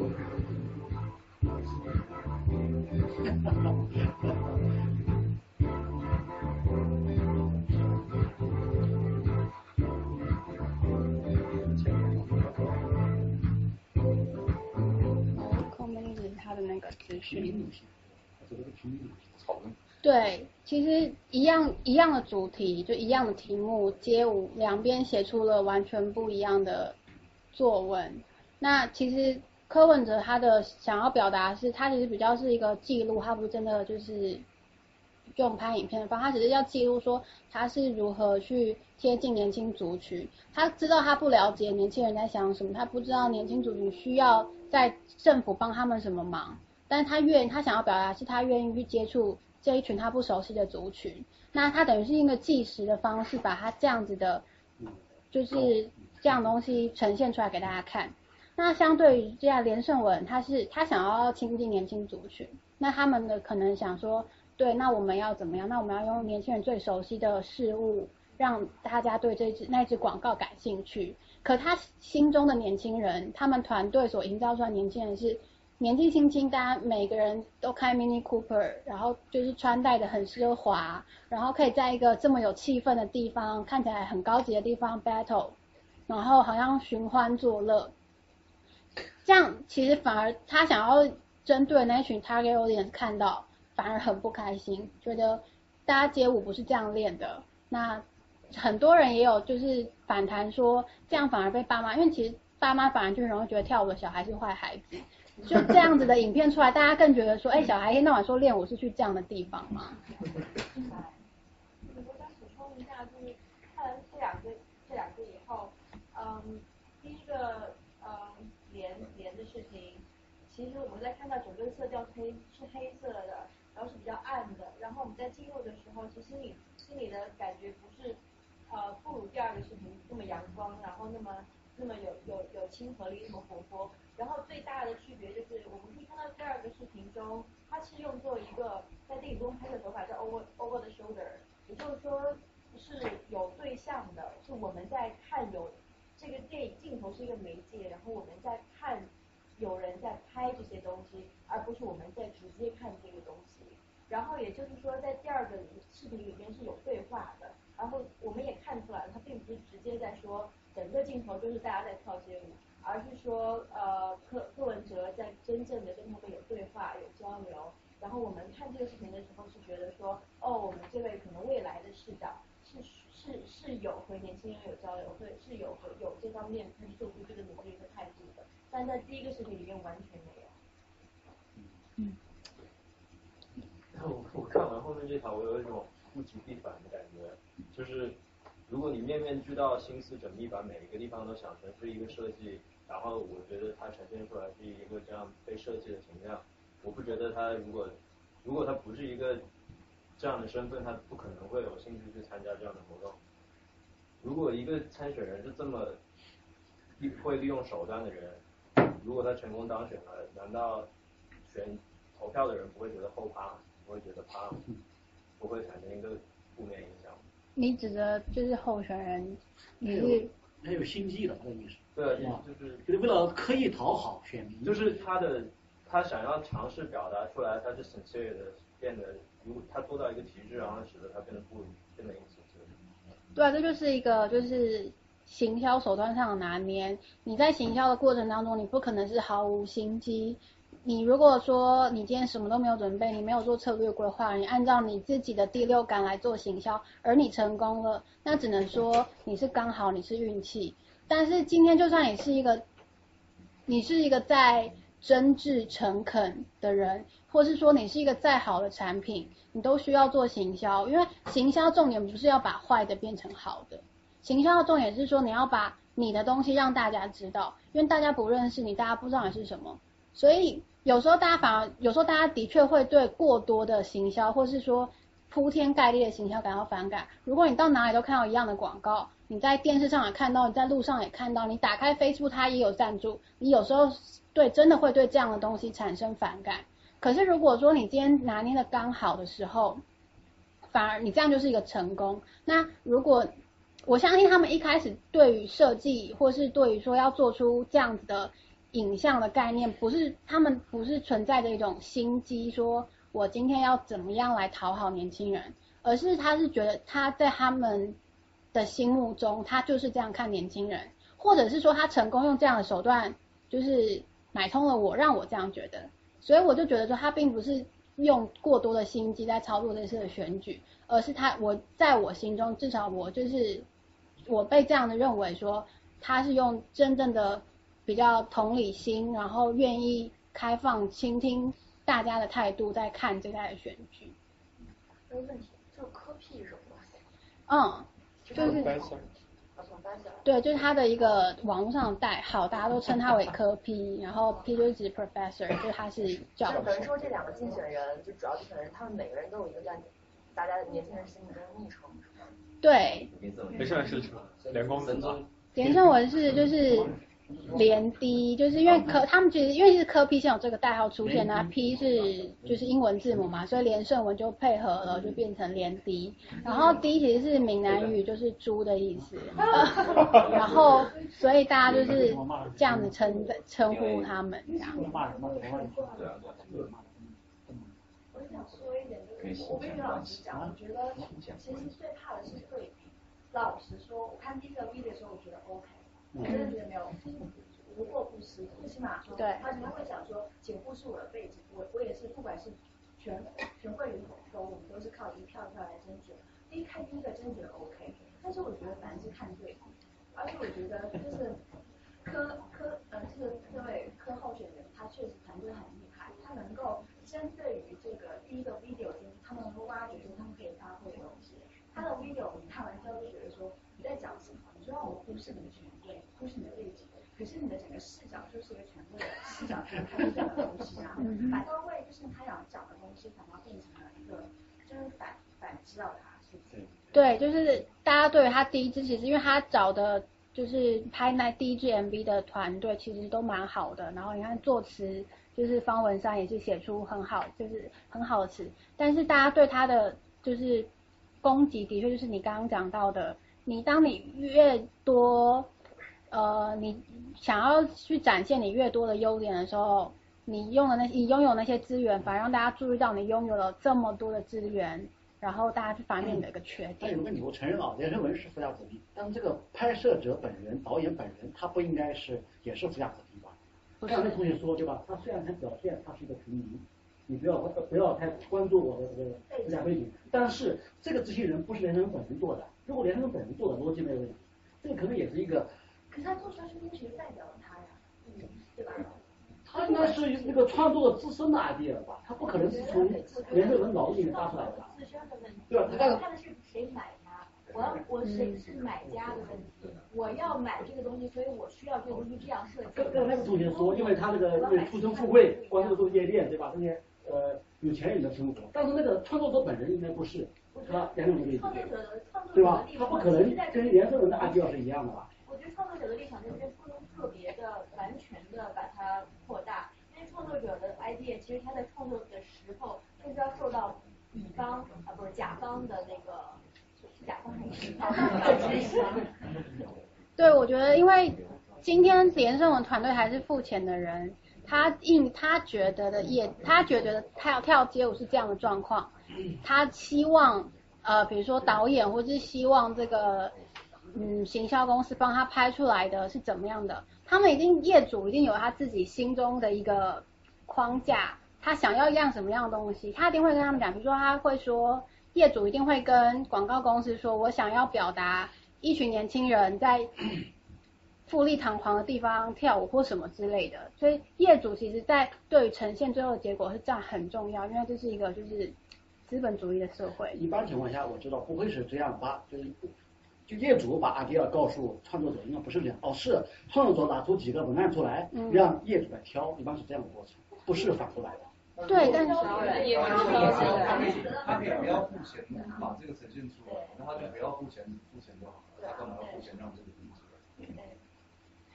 就是最后的成果呈现出来，他肯定是有跟他沟通过。对，就是业主才是等业主还是最后那个就是决定要呈现出来东西。我们搞不好其实原本这个街舞的这样的一个影片一个广告，原本搞不好。呃，广告公司也有提出很像柯文哲这个团队这样的 idea，我们不知道。可是我们今天因为业主他提他的他自己的意识形态或他自己的观念，他的环境造就他们的感觉，觉得街舞就是这样的东西，所以他希望广告公司做出这样的东西。如果广告公司做出太平民的东西，他反而觉得这不是他心中的结果，这不是不是我的要求，他不想要买这个广告，那你当然就只能照业主的做。对，所以就等于说，这为什么说广告会表现出业主，也就是这个竞选团队他所代表的价值。要不然你可以再呈现他们另外另外一个 CF 是一直玩，那呈现出来的东西，如果一直玩和这个这个 CF 都不是连胜文想要的，那他不需要把这个呈现给大众，但他呈现了这个。呃，街舞的这个 CF，另外一个是一直玩，一直玩比这个糟糕更多。他他又他又选择呈现这个东西，不是他太笨，就是他幕僚有问题。他说那个是有心人帮他做。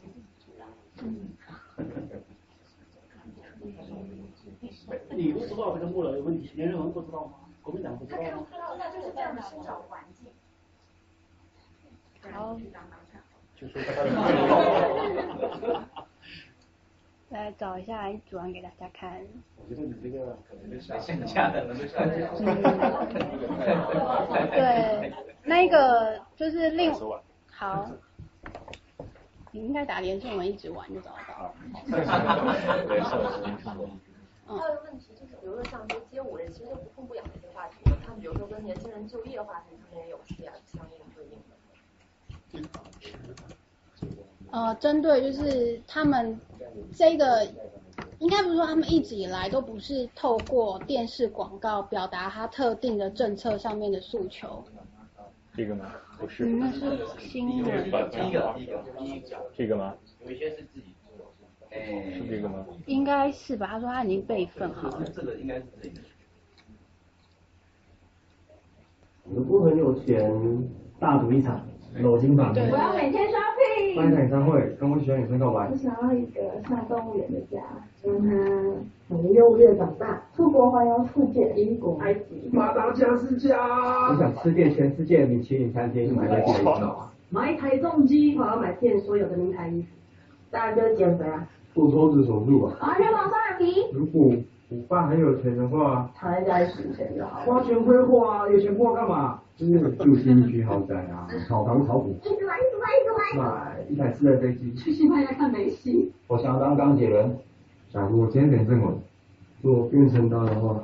什么事情都不用做。啊如果我是连胜文，也许是会出来选。做一件实力不讨好的。我不要跟连胜文一样，我觉得他蛮傻的。他可能有他自己的想法在，当一个市长，不是种下一座城堡，而是在市民心中种下一颗希望的种子。他希望种子是让你去国外一直，而不是深耕在这个地方。所以他这个问题就出在这里。对，就是他心目中的年轻人所想要的世界，不是一个人就是找到工作、负担得起房子、可以缴完学贷。他想象中的年轻人是一个 只想要玩乐、有钱就要挥霍、要出国、要买名牌，所以反而让这让他在年轻人心中做的很多扣分。再加上他的这这段影片，他里面又说了，如果就是他请的，就是一般的素人演员来讲，如果我是连胜文，我不会淌这滩浑水。那大家就觉得说，你现在是在就是就是讨拍，就是我帮你们这边用法，就是你只是想要，你想要跟大家有点像是跟大家哭诉你的委屈，觉得你出来选你很委屈，但是大家的反应是，今天大家也不是拱你出来选，大家也没有求你出来选，如果你这么委屈，你为什么要做？所以他表达完全是一个。像是一个一直以来都没有遇到挫折的一个人生胜利组，他一出来选了选了一段时间，发现大家负面观感不断，他试图的想要挽回，却挽不回，然后他却又拍了这支广告跟大家讲说，如果如果你们是我，你们一定不会想要像我一样这么痛苦，所以你就会觉得说，那你我们看不到你想要担任首长改变台北市，或是替台北市民做事的决心，你反而只是把台北市长当做一个好像是一个比赛的一个。等于是一个头奖，你好像只是尽尽情的、尽全力的想要获得那个奖项，得到冠军，而你不是真的想要在这场比赛的结束之后为大家做什么。所以就是他传递出来的讯息是失败的，不管是阴谋论的有心人是故意操作，或是真的是他找的公关公司不够好，或者是怎么样，那他的团队呈现出来给人家就是这样失败讯息。所以我才会讲说，就是这个，就是你。媒体跟行销的方式可以把你是怎么样的产品让大家认识，而这无关乎这个产品本身好不好。我我在呃从逻辑的角度来讲啊，你刚才其实你今天的发言中主要从两个角度，一个角度是说呃连志文本身是身不由主的，受到这个国民党这个高层的呃控制的，或者是说有牵制的，这第一个。第二个就是说他这个呃宣品牌宣传团队好像是呃有问题，对吧？嗯哼，但我再想一想，那为什么在马同样是呃参选，我们先把这个参选人放开，我们从大的病来看，那为什么马英九的团队就能帮他做出很好的文案出来？为什么能做出很好的设计出来？对吧？我也许他们是一般人嘛，嗯那为什么同样的表现就很糟糕呢？我就很奇怪了。其实马英九的竞选文宣并没有在台湾人心中特别留下说他竞选文宣很好，他一直以来就只最让大家记得的也只有他。某一年的一个竞选总统的广告，让大家印象很深刻。除此之外，其实其实应该说，在这一次之前，大家并不是这么在乎竞选文宣的设计，或是竞选广告传递什么样的讯息。大家一直以来都是保持这种心，就是在图的历史上打勾，我必须要拍广告，我必须要做平面文宣，我必须要做户外看板的文宣。那如果文宣上面只要有我的竞选号码、我的党派、我的名字，这样就好了。在这一次的选举之前，一直以来大家都是这样看选举，大家都这样操作选举。这就是为什么这一次我讲这次台北市长要特别把行销拿出来说，就是因为这一次在很多年轻团队的加入下，不管他加入哪一个阵营，不管或是他没有加入这个阵营，而只是在网络上 P P P T T 上面，就是就是呃 B B S 上面有发言或是传播讯息，这一群网络世代是造成了这一次选举。很重大的一个突破，因为它使大家注意到如何用网络来行销一群来行销你的产品，而大家也真的因为这一群人真的很频繁在使用网络，也意识到网络真的很重要，网络行销真的很重要，所以我今天才会就是挪一块在讲行销。对，在这之前，台湾的选举是没有那么在乎我怎么做行销，我怎么推销。它的权重很小的嘛。影响力不大。那在商业社会中，一个公司的产品行销也一样吗？和这个选举还是说关系很大，还是关系也不大呢？我相信在一般公司商业产品上面，行销绝对占非常重要的比重。尤其在就是呃，现在大家更在乎的是这个产，你用什么产品代表你是怎么样的人。的这个世界里，大家符号化，对，大家就觉得说，如果我像我们刚刚举的例子，今天你用的是，我现在没办法举出比较，举方举举方啊，举例来说，一样买咖啡，虽然这样可能会冒犯到一些在座人，但是有些人就会想要买 Starbucks，有些人就觉得他想要买那种独立咖啡店的咖啡，有些人就觉得他只要路边餐车一块钱的咖啡，他只要有咖啡喝就好。那其实你有时候不完全，虽然你的口味也会影响，可是其实你买这样产品，你是代表什么？你的人，你给别人的感觉，你今天拿了一杯一块钱咖啡的纸杯给人家感觉，跟你拿星巴克给人家的感觉，跟你拿的比如说就是就是其他独立咖啡店给人家感觉一定是不一样的。所以消费者在选择这项产品的时候，其实也是买，就是等于说他。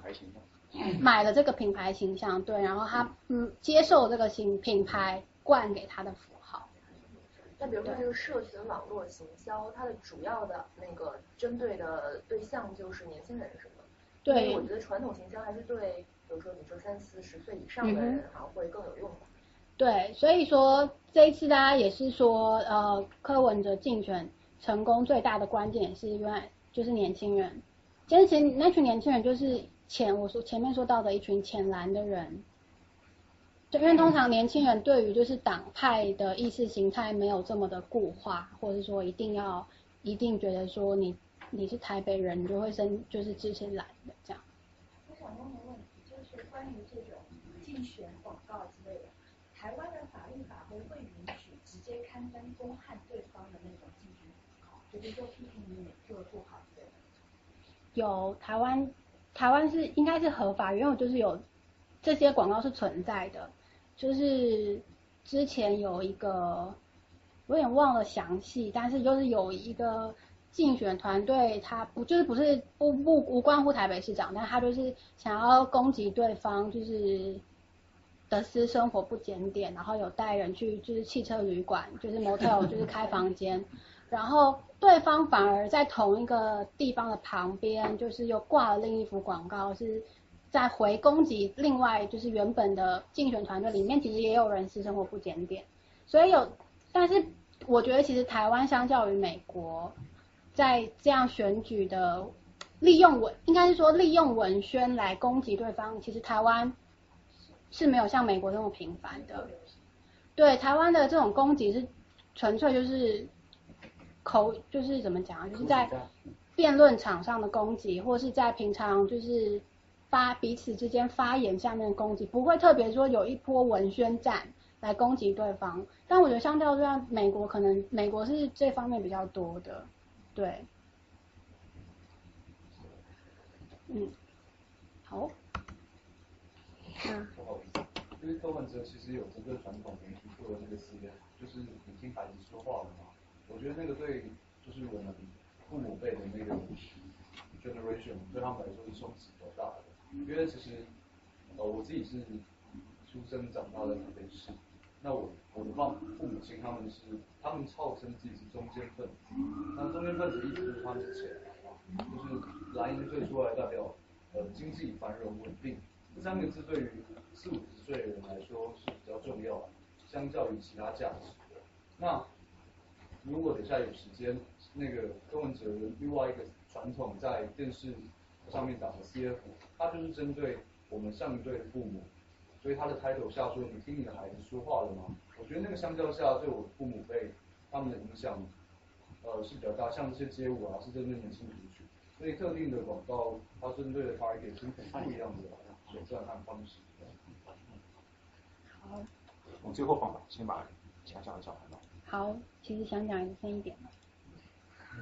好，所以这次我想要就是题目定成新突破，但其实我觉得这个突破只是一个开始。就我今天的主题也不是想要说，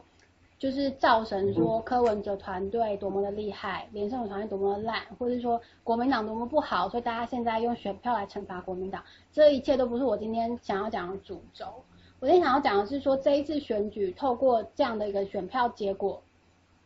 跟以前以往有什么不一样？我觉得不一样最重要的原因就是它超越了党派，大家开始试着不靠蓝绿来分辨候选人，大家开始试着去认识一个候选人所代表的价值，他所要推广的理念，而不是只看说他是什么党的，所以我 assume 他的意识形态是怎样，所以我觉得他应该对我是好的。大家现在已经尽量不要往这方面去走，我觉得这是这次这次选举的一个突破。那再来就是大家开始重视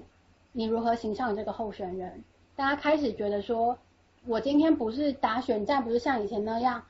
我觉得蓝营是铁票，我就随便打，就是 get things done，我只要做好就好了。就大家开始重视说，我要如何把这个产品推销出去，我这一方面也是代表这个设计产业被这个普世更加的重视。你觉得这样就是一个无党籍的人选上，对台湾会比较好吗？因为我我只是想，在美国是两党制，民主党跟 Republican 跟 Democrat，英国是工党跟黄种党，他们都没有无党籍的人选。那是不是因为在两党制的情况下，这样制衡是比较对政府来说制衡比较有效？那现在一个无党籍的选上，你觉得对台湾人就不管是经济啊、政治啊，就是这样政策这样是比较好事情？其实我觉得，就像我最一开始讲的，我觉得这的确有，就是有可能会造成政治实务操作上的困难，就是因为原本传统的两党政治是大家怎么讲，就是你非蓝即绿，你你是，而且你大家会很遵照你党团的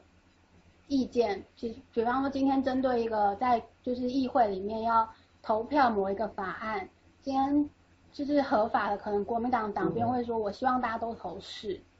那民进党说，我希望大家都投否，那有党纪可以处分你，如果你跑票的话，这这些都是合法在政党政治里面运作的，就是这些都是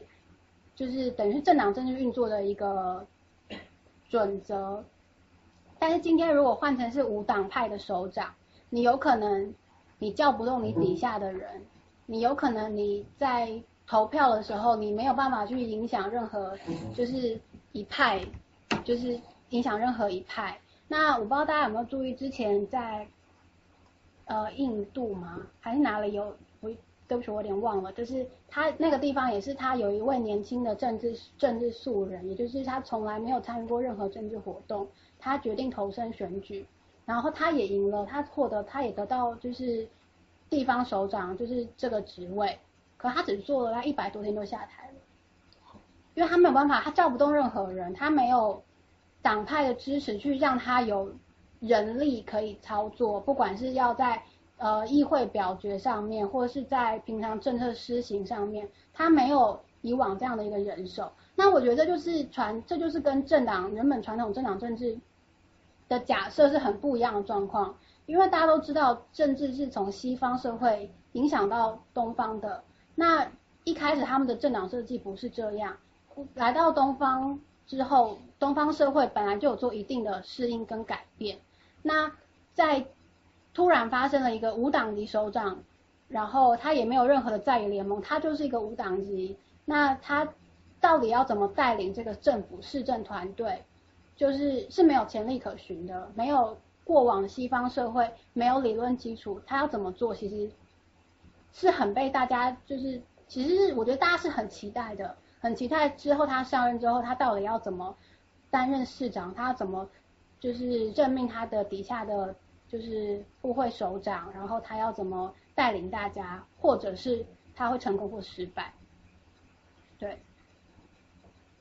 我我个人认为是说他他这个新市长不但是以第一个无党籍的市长，然后他还想要推广很多让市政更公民化，然后更民主化的东西，他讲说协商性。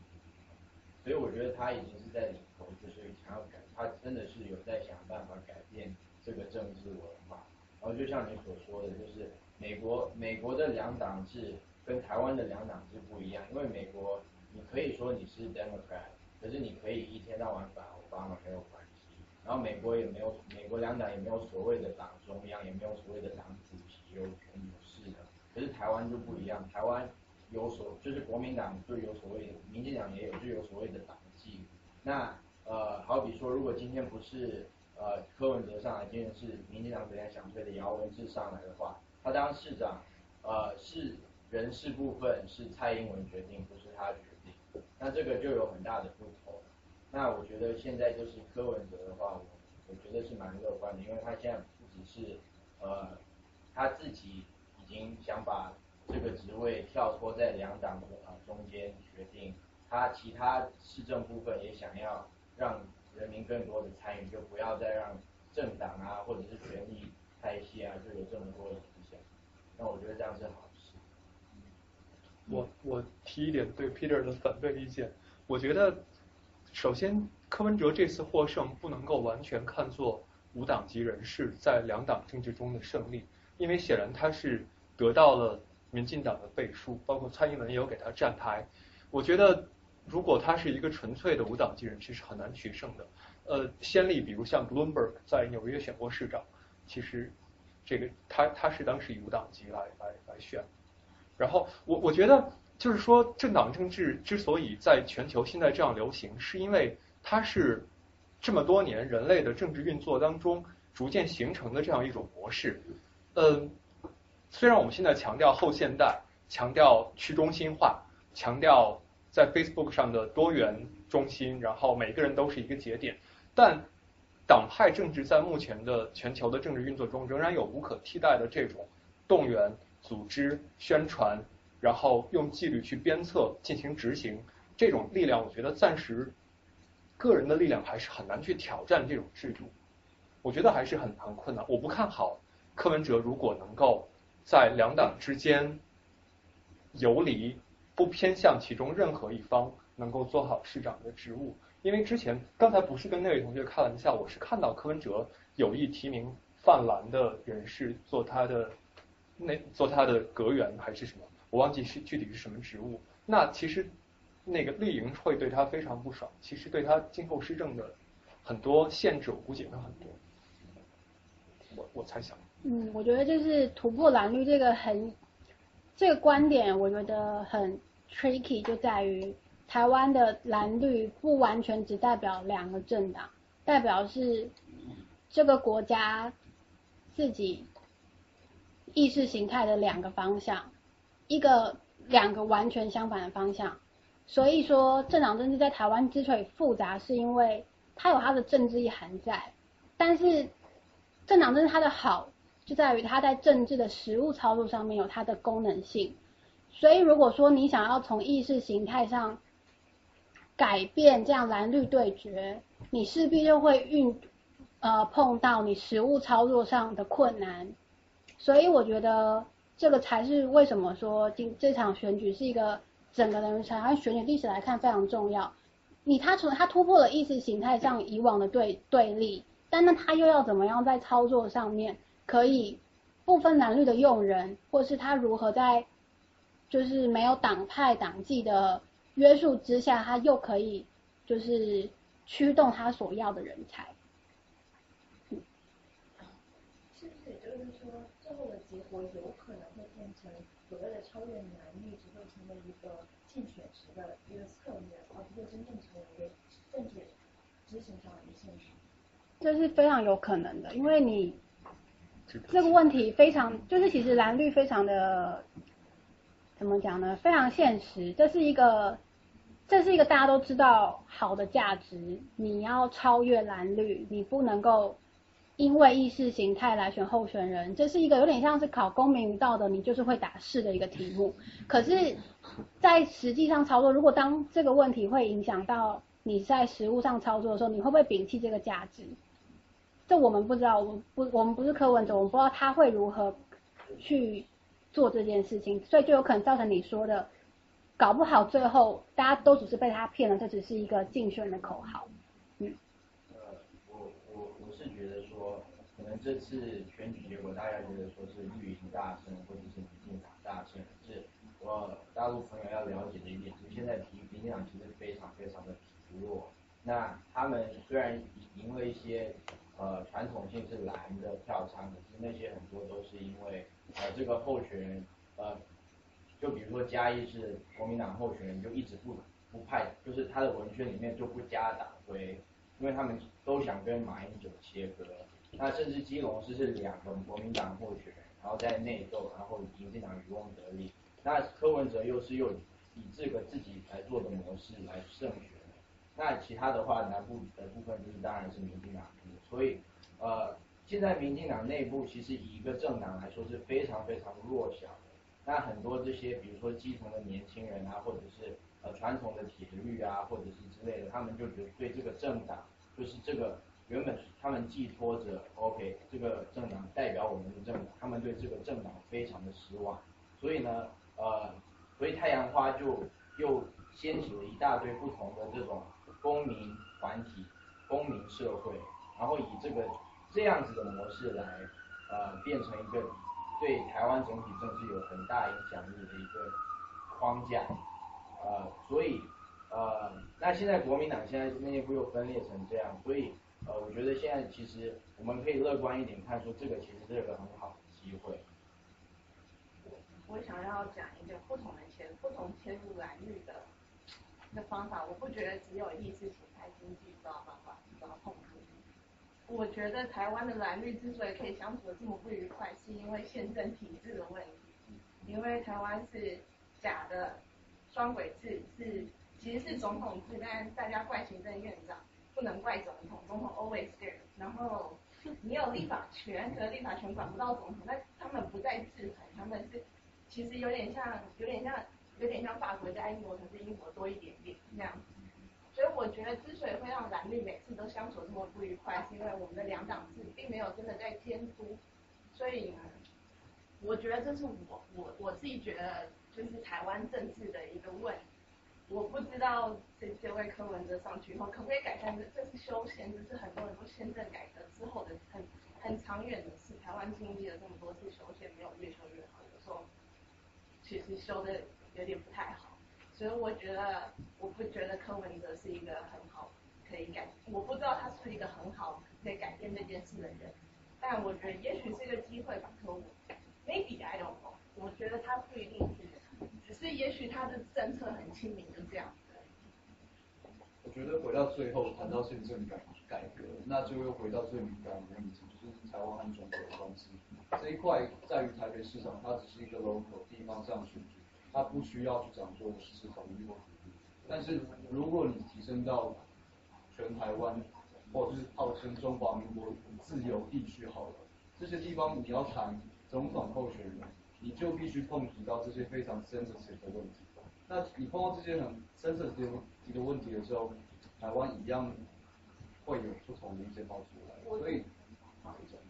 我只是说我的现在体制跟统独没有关系，是选总统的方式、罢免总统的方式、政治制衡的方式，是这样政治运作的方法，跟统独意识形态蓝绿是没有什么共只是说这个 operation 对 run well 这样。柯文哲很聪明啊，他就说他不要选总统啊，他就说他绝对不要去选总统。对，然后他问他九二共识是什么，我不知道，没听说过，等我知道了再说。嗯，你说，嗯，我可能我可能用那个，我其实那个选完之后，柯文哲他们有来问我入阁的事情，所以有跟他们稍微小聊一下。那我想要讲的是说，就是就就是从整个选举的方向，其实其实那时候柯文哲的的一个说法就是，就是他就是讲开放政府，然后你会看到他的很多的。在不论是在攻防啊，或者是策略上一些东西，它其实是跟那个开放政府的观念是走在一起。例如说，我要问你账账，就是那个收据嘛，然后他每一张都拿出来这样子。所以这一次到，包括到他现在就是要选，就是说要挑他的小内阁的时候，他也希望要往这个方向走。那为什么会强调这件事情？就是因为。呃，台湾的那个政党的发展其实跟美国跟欧洲都差很多。就常陈如刚刚有人讲到说，哎，美国其实他的他是他们的那个党内的辩论是相当相当激烈的。那其实这情况台湾也有。其实，在那个一开始的时候，民进党是那个姚文智嘛，然后胡立雄跟苏焕智，然后再加一个凤凰女这样子，然后去去吵。那可是你党内初选完了之后，那基于那个整个协调的结果，所以哦又让给柯文哲。那其实其实以以台湾政党的这个性质来看看。跟美国其实很接近，可是问题是台湾的政党的那个党纪其实也很强，就是说这这边又跟英国很像，就是一个党鞭其实是可以要求非常非常多，要不然我们就开除你就走这样子。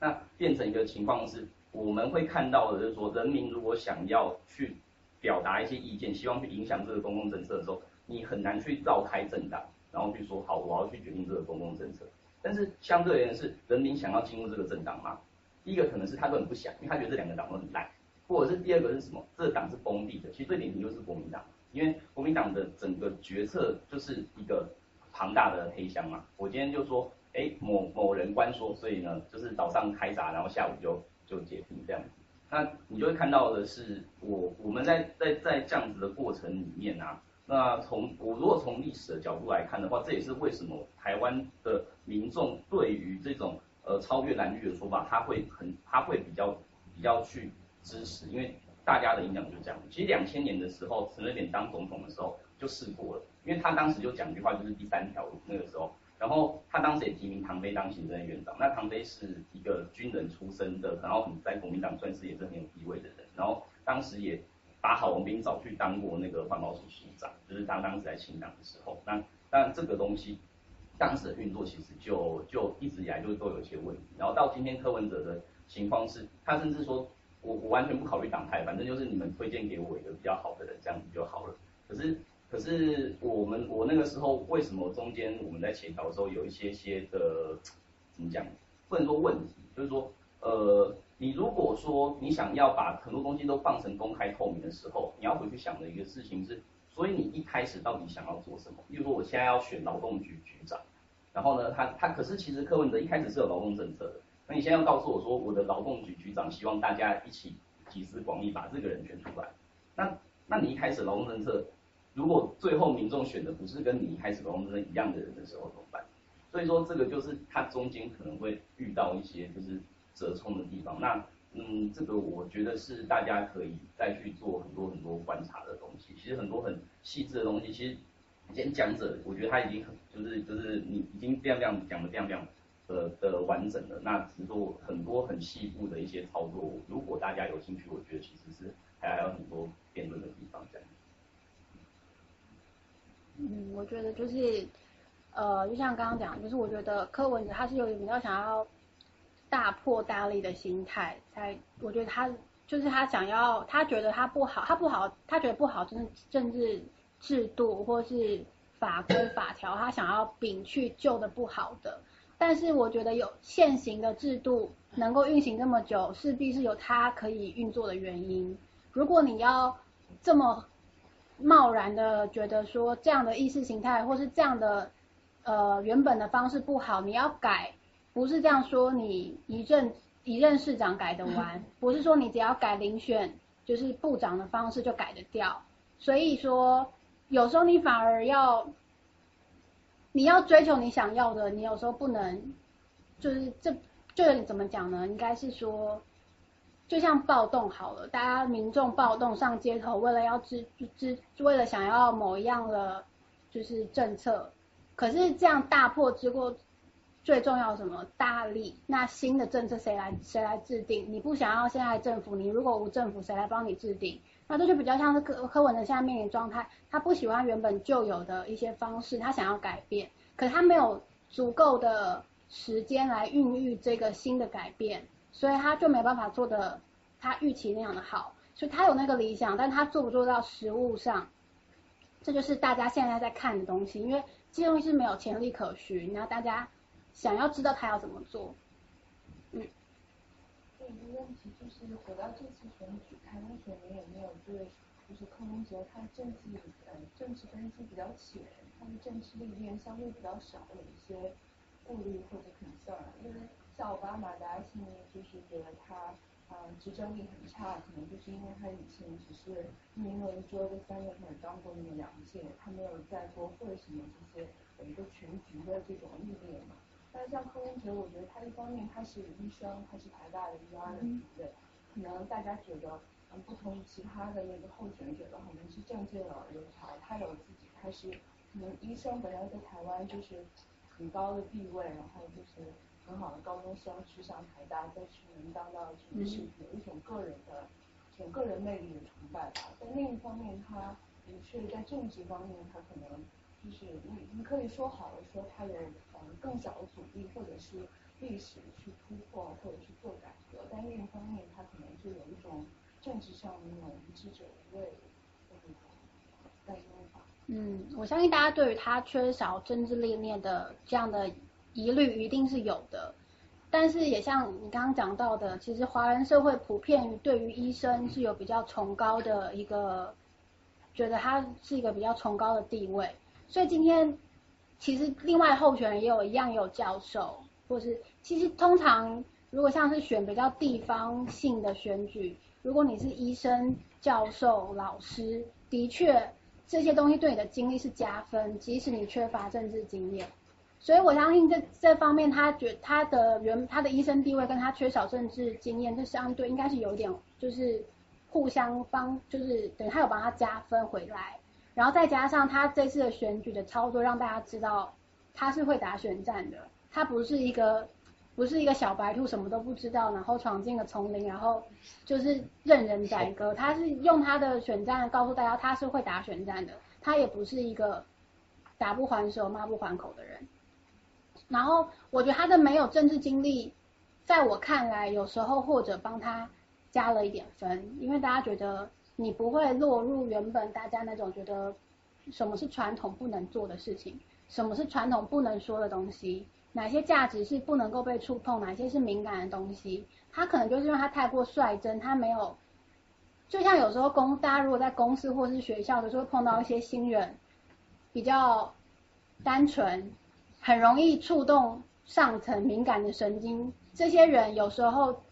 你当然你可以说这是坏事，但有时候他会变成一件好事。所以我想，所以我觉得缺乏政治经历，这就是这一点对于柯文哲来说。对他来说是有加分也有扣分，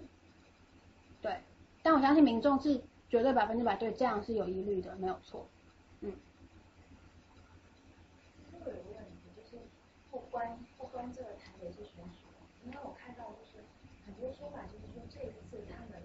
嗯国民党的大败，他们投票的时候不是说真正的针对国民党，我多么痛恨这个党或者怎么样的，或是痛恨泛蓝这个这个嗯这个集团或或者怎么样的。很多人是仅仅出于对于现在的政府的不满，而是我觉得我投不下去这个票，投你们我投不下去，我不太信，或者说根本不愿意出去选。那么我就是好奇，或者是说疑惑，嗯，现在台湾的民众对于现在的这个政府不满的点到底在哪里，或者是不满的主要的原因是在哪几？我觉得一方面就是最。当然，最主要经济嘛，经济民生议题一定是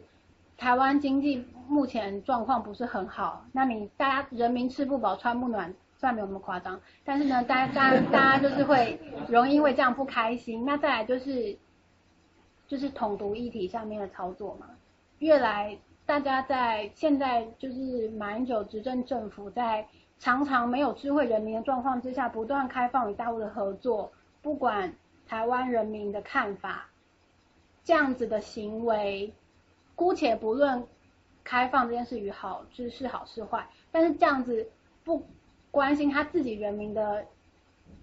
意见而进行一个决定，这样的行为其实惹怒了非常多的台湾民众。大家觉得你代表的是台湾人民的整体意见，你就应该要先问过大家。那至于这怎么问，这也是很。政治操作实务上面的难题，你要公投，或是你要代议政治让议会帮你决定，或是你要谁来决定，这也是实务上操作的困难。但是至少不应该是总统或是执政党派一个人来决定。那这就是为什么刚刚前面有人讲到说宪政体制的改革在这方面占很重要，是因为台湾现在双手掌制，可是一方面又很偏总统制，就是。其实我们是一个四不像的双手掌制。我记得以前在学政治学的时候，永远都是学总统制、内阁制、双手掌制，然后跟另外一栏叫台湾，因为我们不属于任何一个。我们名义上说是双手掌制，可是我们的做法有些时候很偏总统制，有些时候很偏内阁制。我们跟法国双手掌制又完全的不一样。所以在这样总统拥有极大权力的状况之下，他可以帮人民决定很多事情，也就是在。所以，如果当他拥有这么大的权利，他又做不好的时候，很容易就会让人民感到不开心。对。目前看到台湾媒体对于现在的麻将股评论的最多的一个词是傲慢。对。我想我可以回答你的问题，因为这几年发生几个事件在台湾算是比较严重，特别严重是规模比较大。之前从反媒体垄断开始，我们中龙秋，然后红中秋是一个台湾的呃义务士兵，他去当兵的时候发生不幸，然后过度被操练，然后中暑致死这样子。那就这几几个事件下来，然后最近的食安风暴，呃太阳花运动，我觉得这些都是民众让对政府不信任，然后投出这个不信任票，不代表他真的不喜欢这个党，但是他对于现任政府的不信不信任程度，是因为这几个事件可能率提高了，对，就是刚刚那里面也是，你从应该是不管在怎么样的执政状态之下，你可能还是有食安风暴，还是有红中球事件。可是当你身为一个执政党，你要去怎么样处理？大家那时候对于红中秋是就是因为不就是不当的操练而让他死死死亡。执政党的心态是想要把事情压下来，想要让想要保护那些在军中的就是高层，然后不想让这件事情扩大。当然，你这样越压越压之后，反而民众就觉得他们民众其实想要知道只是真相。其实这件事情在民进党执政有没有可能在发生？有可能，民进党的军队军人也有可能有这种不当操练的状况。可重点就是马团队他现在是怎么样，就是挽救这个政治危机？他其实每一道人民出给他的考题，他每一道都 fail，所以大家才会对他这么的没有信心。如果你每一个就像是你考试，如果你考了十次，十次都 fail，你觉得你跟老师说你想要申请 PhD，导师会让你答应吗？不会嘛。所以他想要再进行接下来接下来的总统大选，就是大家要看，就是到底这几年来发生的事，加上这一次的选举，泛蓝阵营到底有没有学到教训，有没有知道自己错在哪里，或是自己知道改进什么？对。嗯？还有吗？没了。没有了。嗯。大家还有问题吗？不问。怎么看连胜文的以后的政治前途？我觉得这个不用操心。政治前途这四个字来说，我觉得对于连胜文来说可能有点沉重。我觉得他 他可能，我觉得他根本不是属于就是你知道政治圈这一块的人。从他的从他，因为他之前不知道大家知不知道，他之前就是有因为帮人家站台，然后就是有被枪手。误射，然后他就是有生曾经有过生命危险，所以我相信政治这一块对他来说从来都不是什么好的回忆。他决定加入政治，决定加入这次选举之后，被大家就是像刚刚讲，就是代号被骂的很难听，然后这么多的攻击，我相信以他这样的一个出身富贵子弟，这么优渥环境，这不这样的一个人生胜利组，这不一定是他能够接受的人生打击，这可能是他人生目前面临到最失败的一件事情。所以我觉得讲政治前途对他来说，可能还要先看他到底会不会在政继续待在政治圈，才能讨论他有没有前途。我曾经看过一篇文章的标题啊，没仔细看，就是说连胜文他在失败了之后的失败演讲，对吧？感谢民众支持，这个好像做的很失败，我不知道这个是。你失败？因为他好像我没记错的话，他根本就没有就是出来谢票。就是跟大家说感谢，通常大家就是你就算输了，还是会感谢一下支持你的群众。他好像完全没有沉，就是可能是沉浸在自己失败的 伤心上。那这是在台湾民众中的差评是吗？对，因为其实我觉得这应该是对于，我觉得这对于整个华人社会都是吧。华人社会其实很讲究的一个就是，对，就是很讲究礼这个价值是。今天虽然你输赢是一回事，但是你要，大家都讲说你要输的漂亮，你要你不能输了你就没有风度，所以我觉得这虽然这不是一个硬性规定，或是说你一定要出来谢票或者什么，但是你这样你给人民的观感就是不太好，对，这就可能就是引，就是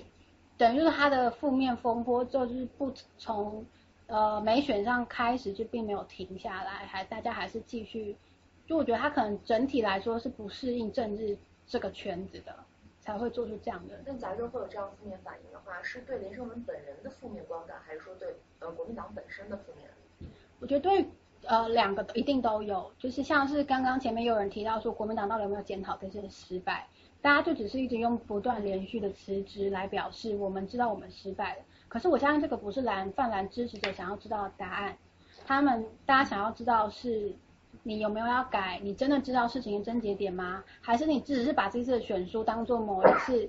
某一个比赛的失利，而不觉得说这是因为你一开始所拥有的价值，或是你操作手手就是你操作选举的方式一开始就不适合，不好意思，我看到连胜文还是有发言承认败选，然后恭喜科比。那好像是就是有一个讲话，就是他好像是先被就是质疑说没有出来谢票，然后有一段就是新闻，然后他就再出来，我印象中是这样，对。承认失败吧，对吧？对，他是他是有像有到总部发表过一个感对手，言，就是当他的那个嗯选举他的民众都不一样，对象不一样。不不，肯定会肯定会感谢感谢这个各位努力吧。他说了自是个人责任努力不够嘛。我觉得他如果都出来一句话也不讲，也太也太没有道理了。对。好，大家还有如果没有什么问题的话，我们要不看一下那个最后那个视频，你说是什么来着？叫呃让你来，呃听孩子说话。对对对对。啊，我来看看。这应该从他的这个角度。是柯文哲还是？我来吧。应该用就是柯文哲的那个频道，应该找得到。啊。一个更。频道。那就搜叫什么？您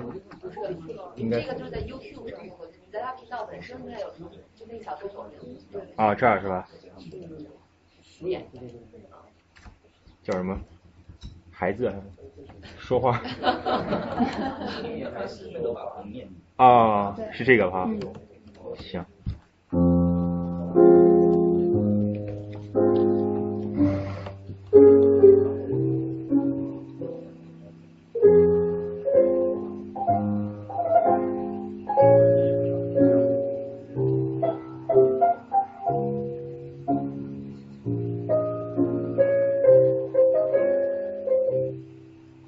没有多久没听你的孩子说话，你知道他们担心什么？生活从来就不是容易的，他们担心没有工作，他们担心没有房子，他们不敢生孩子，后来又生不出孩子，他们认真面对每个挑战，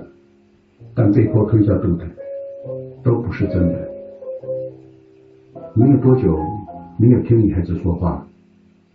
你知道他们担心什么？他们跟当初的你一样，努力、认真，但他们得到的跟你不一样。他们被欺负，他们不敢想象在你的年纪有跟你一样的生活。他们不敢想有钱，只想要安全。而连这样想都不太高兴。你有多久没听你的孩子说话？你知道他们担心什么？他们担心你不听他们说话，这层不再诚实，这层压迫你的孩子，资源集中在少数人的手上，孩子受伤，你会帮忙？那受罪呢？或许你无法给你孩子工作。你无法给女孩子一个房子，你更给不了女孩子一个孩子，但你可以像他们小时候一样保护他们，帮助他们。这次你不为自己投票，你为你的孩子投票，你为你的孙子投票。好，那今天就在非常文艺略带伤感的这个这一段影片里面结束今天的活动，大家。感谢呃，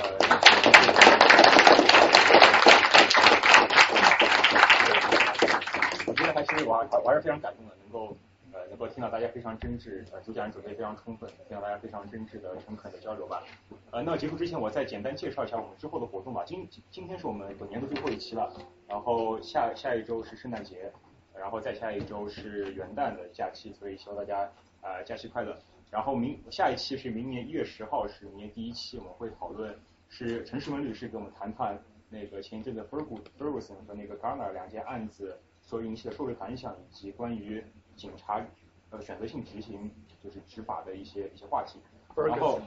啊 Ferguson Ferguson，然后那个一月十七号，一月十七号是那个呃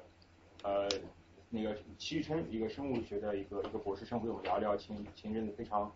吵非常吵非常凶的那个小宝方晴子造造假那个案子的前后始末，包括包括那个呃学术伦理与规范呃的一些一些话题。然后一月二十四号，也可能是二十五号周日，是那个以前我们讲过一期理论物理沙龙的赵鹏，是那个理论物理沙理论物理的博士，呃是做行政专业的，然后他会给大家讲，就是那一期内容实在太多没有讲完，所以会给大家讲理论物理上上到第二期，聊一聊这个这个相互作用力的发展演化以及现在的一些现现代理论。然后一月三十一号是是刘烨啊，是一个建筑师，他会给我们讲讲中国的中国的古典园林。然后之后还有一期是三月七号，当时也有还没有安排 吧。对，三月七号会有两个律师给我们讲讲华人在美国的移民史和一些华裔在美国的现状。然后现在安排的是这些。啊，我想说的就是我们所有这些主讲人和话题都是大家自荐或者推荐来的，所以非常呃非常今天非常感谢丁迪 给我们这个呃推荐主讲人。然后。如果大家自己有感兴趣的话题，或者身边有有觉得有意思的人愿意来分享，非常欢迎大家来向我们推荐。我们沙龙都是这样，大家自愿的，没有任何酬劳的一个义务的活动吧。那么啊，这就一瓶水，对，因为我们又没有经费嘛。虽然我们刚成立这个，刚注册的那个非盈利机构，我们正在努力的申请经费，然后这个活动办得更更好。呃，基本上就这些。那么大家最后再感谢一切非常。